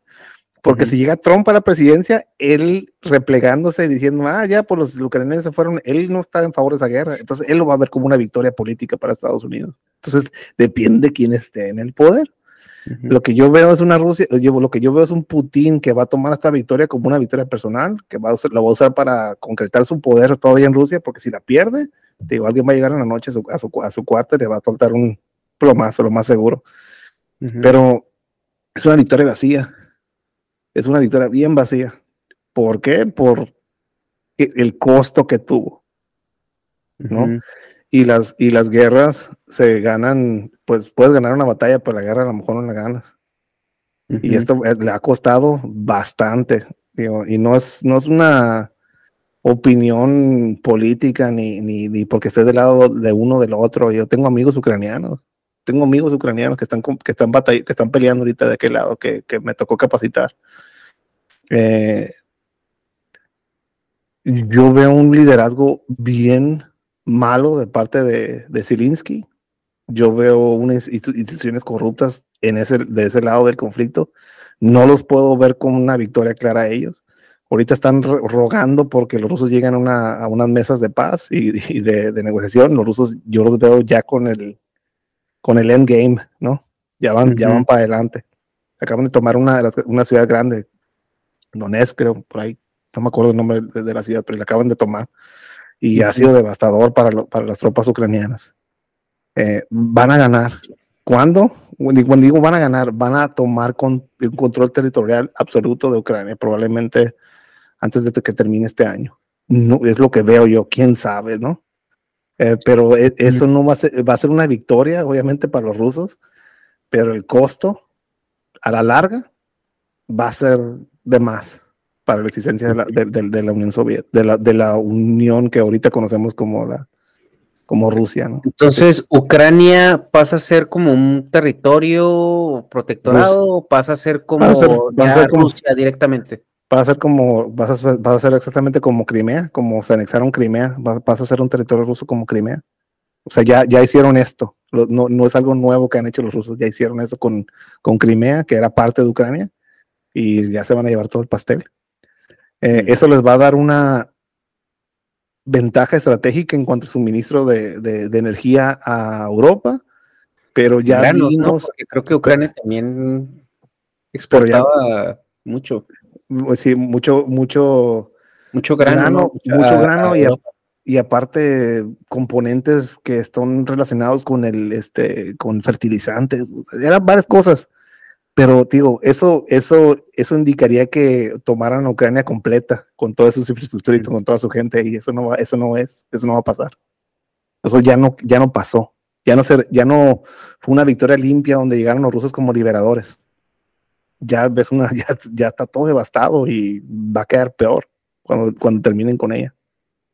Entonces, digo, no, no, no, no le veo muchas ventajas a, a, eso. Veo ventajas políticas internas en Rusia de que van a celebrar que ganó Putin, el salvador de Rusia, pero está devastado. El, unificador, ¿no? Y la, la, la, megalomanía gana, gana de nuevo. Está devastado. Rusia está, va a estar devastado, va a estar devastada y no sé, no veo cómo se va a recuperar de lo que le costó esta victoria, ¿no? Eh, no lo veo como una amenaza para la OTAN, eso de que, que, los, los, los, rusos, los este, europeos están diciendo que se preparen para una guerra, los europeos y todo es política, eso es propaganda también. Eh, los rusos van a llegar a esas fronteras y ahí se van a quedar. No, no, no tienen por qué irse más, irse más para allá a Europa, no, y aparte de que no tienen por qué, no tienen con qué tampoco. Están devastados, no, no, no tienen la capacidad de proyectar ya su, su poderío más allá de eso. Y digo, ¿de quién va a ser victoria? Pues la victoria es de quien la canta, ¿no? Y políticamente hablando en Estados Unidos, Trump está en contra de la guerra, está en contra de mandarles más dinero para allá. Si él está en el poder, va a contar como una victoria americana. Ah, ya nos retrajimos, ya dejamos esa política externa corrupta, ¿no? El hijo de Biden recibió un chingo de dinero del gobierno ucraniano. Pues su pinche madre. que, que ponte, ponte, a pensar en esa parte de la historia, ¿no? Un presidente, de, un presidente decide suministrar armas y dinero a un país donde su hijo recibía su, Donde su hijo era consultor, ¿no? De, quién sabe. Eh, y pónganse a investigar un poquito sobre el Hunter, ¿no? Y todas las cosas que encontraron en su computadora después que salió fumando crack y con prostitutas y negociando. Es, es un circo, es un circo todo esto. Entonces yo creo que el que, ¿quién va a ganar ahí? Eh, pues la máquina de guerra, la industria de guerra ganó un chingo. Eh, em, partes de Europa ganaron un chingo también porque empezaron a desarrollar sus propias capacidades de, energía, industria. Y le dijeron a Rusia que se fue a la chingada. Y entonces la ventaja que tenía Rusia en, ese, en esos temas ya se ve que no es tan poderosa. Por eso los, los, alemanes literalmente nomás dijeron, eh, hay pedo, cerramos el gas. Y no se acabó Europa como decían los rusos. Entonces, Sí, no, es que aparte, eh, eh, creo que el problema es que los rusos le apostaron a que iba a llegar el invierno y Europa no se les iba a poder poner al pedo o sancionarlos, porque los rusos creyeron que tenían el poder de cerrar o abrir la llave, pero les truenan el ducto y forzan a los europeos a solucionarse el problema antes de tenerlo. ¿Y lo truenan quién? ¿Quién truena el ducto? Ajá, sí, ajá. Porque Rusia no pues fue, o sea, ese ducto, ese ducto eh, el tronado fue darle la madre a Rusia, porque forzaste a los europeos a actuar antes de tener que depender de eso. Y, repito, no es que tenga un favoritismo con Estados Unidos, es que yo reconozco un buen jugador de ajedrez cuando lo veo. Y ahí veo un cabrón con una mano buena, ¿no? Y independientemente de que pierdan Ucrania, no es pérdida. Ya ganaron de una manera más grande los americanos con todo esto. Oye, ya por último, eh, Twitter. Digo, el Twitter pues ya no se llama ni siquiera Twitter, ya es X, ya es X de, de, Charles Javier Musk. Este, parte de lo que te quería preguntarte a ti es porque yo he visto que ahorita con este pedo de que la libertad de expresión y la chingada ahorita Twitter es una cloaca es que donde ya no hay censura, pero para ningún lado, güey. Y, hay mucho ya posts acá rato, a mí me salen posts de repente el algoritmo de gente que la matan o que la atropellan o que se muere o que... Entonces no me imagino que te va a llegar a ti también por, eh, por ese medio, güey. Este, ¿qué, qué, está pasando en Twitter, güey? O sea, ¿tú, ¿tú cómo lo ves? ¿Crees que es, ¿crees que es bueno? ¿Crees que es malo? ¿Crees que es algo que debe de permitirse? O sea... acabamos, acabamos de... ¿no? Acabamos de ver durante, esta, durante este mandato del Biden eh, que se ha abierto el hecho de que Twitter estaba activamente trabajando con el gobierno federal americano para sabotear las, la, campaña política de Trump. Mm. Lo cual es muy malo, ¿no? Es muy malo porque literalmente estaban trabajando como una agencia de gobierno, Twitter. Estaba censurando todo lo que no iba con sus disposiciones y sus idealismos políticos. Eh, varios instantes en el pasado, yo, porque yo, estaba en Twitter desde antes y yo vi cómo cambió. Sí, es el pinche viejo este ahorita, ¿no? Y alguna gente se va a quejar de eso, pero yo cuando lo veía antes, yo me quedaba, ah, si no tienes creencias, si no tienes creencias favorables sobre el mundo trans, si no eres que, el, calentamiento global y si no quieres que tus hijos les enseñe una, una transvestis en el kinder y estás en contra de eso, no te vamos a permitir estar en Twitter. Y es la verdad de las cosas. Tenían una política interna bien de ultra, ultra woke, bien cabrona, ¿no? Y déjate de eso, era una empresa que tenía, había videos, videoblogs de la gente que trabajaba ahí. Y tú dime que estaban trabajando, ¿no? Era, una, era un cochinero, era un cochinero y era un arma del gobierno federal americano, ¿no? Cuando estamos hablando de declive cultural de Estados Unidos, ese era un tumor. Yo lo consideraba, yo por lo menos yo consideraba lo que estaba haciendo esa empresa, lo que estaban haciendo todas las redes sociales, porque yo fui víctima de eso. Yo saqué dos posts sobre, el, sobre cómo estaban encerrando con, con máquinas de soldar a la gente dentro de sus casas en China, en mi Instagram. Y me tumbaron una página de 500 mil seguidores. Por ser, yo, diciendo que yo había subido cosas de los carteles y un montón de cochinadas antes de eso que eran realmente delicadas. Subieron dos, dos posts sobre China, me tumbaron mi, mi Instagram. Yo fui víctima de ese tipo de, de censura. Censura específica a ciertas cosas que no les parece a ellos, ¿no? Y no es, no, no es conspiración ya, ya se vio, ya hubo investigaciones abiertas que la FBI le pedía al director de Twitter que quitara esto, que censurara esto y que cualquier cosa que saliera sobre Hunter y sobre laptop y sobre todas esas pendejadas que pasaron con el Hunter Biden entre las elecciones, que todo eso lo callara. Y eso es comprobado, ¿no? Lo que, lo que, hizo, lo que hizo el Moss cuando llegó puedes tener las opiniones que quieras de Moss, ¿no? Que es una buena persona, que es una persona de bien que tiene las mejores intenciones. Es un empresario, yo, no confío en nadie, ¿no? Pero algo que sí le admiro es que cuando llegó Twitter Files, ¡pum! Me empieza a sacar, ¡pum! Esto, ah, esto, ah, esto, carijo. Era una arma de propaganda de una facción de la política americana indudable es imposible tapar el sol con un dedo. Estaban haciendo cosas indebidas, a mi opinión. Mm. ¿En qué se ha convertido Twitter ahorita? Pues no es un lugar muy bonito. Yo, yo, yo, estoy de acuerdo con eso, ¿no? No sé si lo mejoró, pero no es una máquina de propaganda para la izquierda en Estados Unidos. Ya no es eso, ¿no? Tan siquiera. Es un bastión. Yo puedo subir cosas a X que no puedo subir en Instagram o en TikTok, que es, hablando de tumores de la sociedad, ese es un tumor masivo, ¿no? Si la gente debería, si quiere preocupar de alguna red social, X no es la, no es la red que yo me preocuparía, yo me preocuparía por Twitter, eh, por este, por TikTok. TikTok es, es así, es una, es una, es una, es un tumor, es así, yo lo veo como algo problemático. Está muy cabrón, güey. Sí, en TikTok, de hecho, nosotros hemos querido, nada de que todavía no hemos dado con, con un psicólogo porque queremos, queremos ver si podemos invitar a alguien para platicar justamente de los efectos, ¿no? Que, que tiene este, este contenido ya maquilado y, o sea, los, algoritmos los algoritmos y, ajá, yo, ¿Cómo está afectando, no? yo, no puedo, yo no puedo subir nada con una opinión negativa sobre el gobierno chino y esperar a que salga. O cualquier cosa que mencione sobre pistolas o sobre, sobre palabras clave que no son buenas, que no te sentir bien o que ofenden a alguien ahí, no puedes hablarlas. ponte a pensar en eso. Es una plataforma masiva, la más popular ahorita, de redes sociales, en la cual no puedes decir ciertas palabras. Ah, pero sí puedes enseñar las chichis que quieras, Pero no puedes decir ciertas palabras.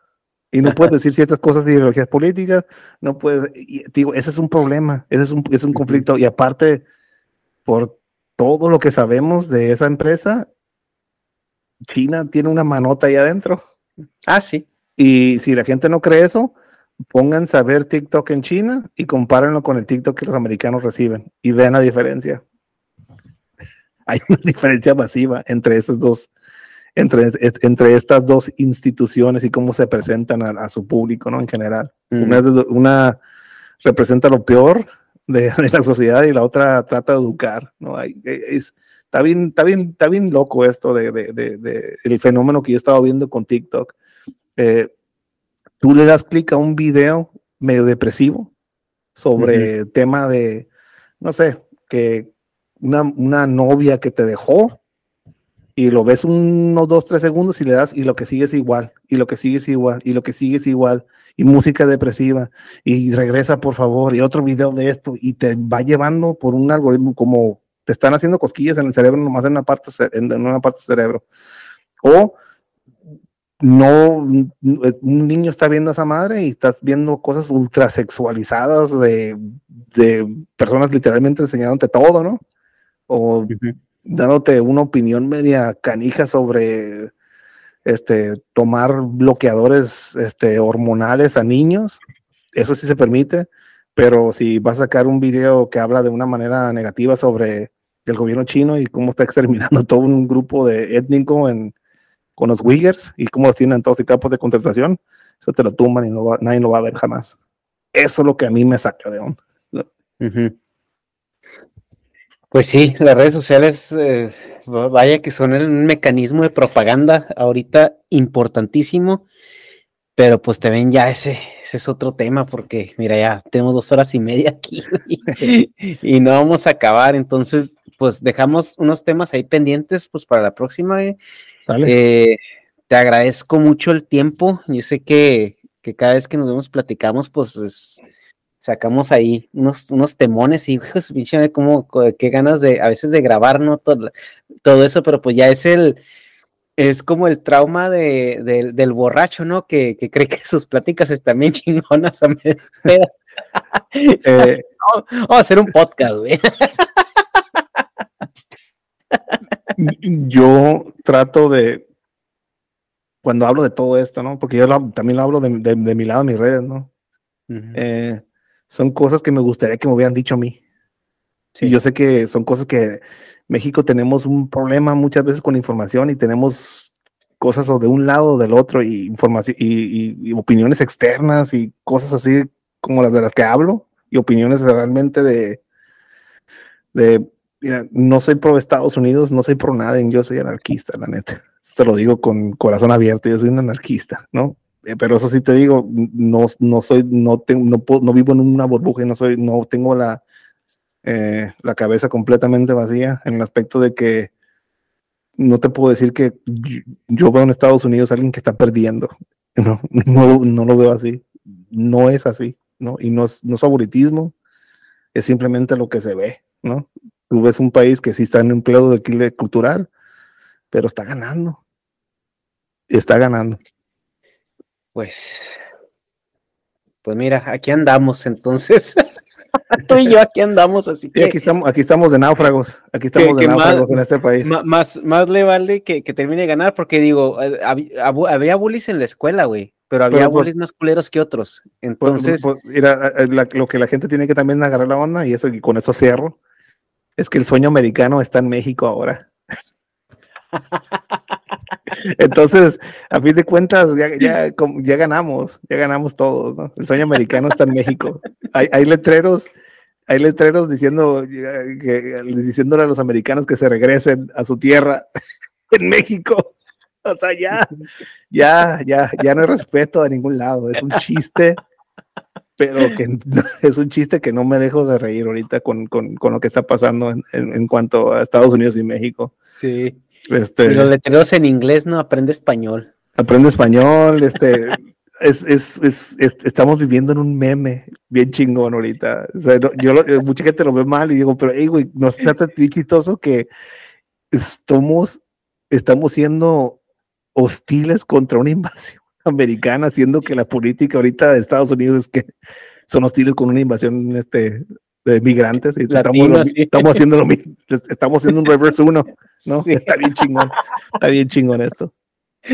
Pues bueno, pues aquí la dejamos, güey. Te agradezco mucho que hayas estado aquí una vez más. Y pues a todos, ojalá disfruten este, este contenido. La verdad me la pasé a toda madre, Machine. Y pues nos vemos en la siguiente banda. Adiós.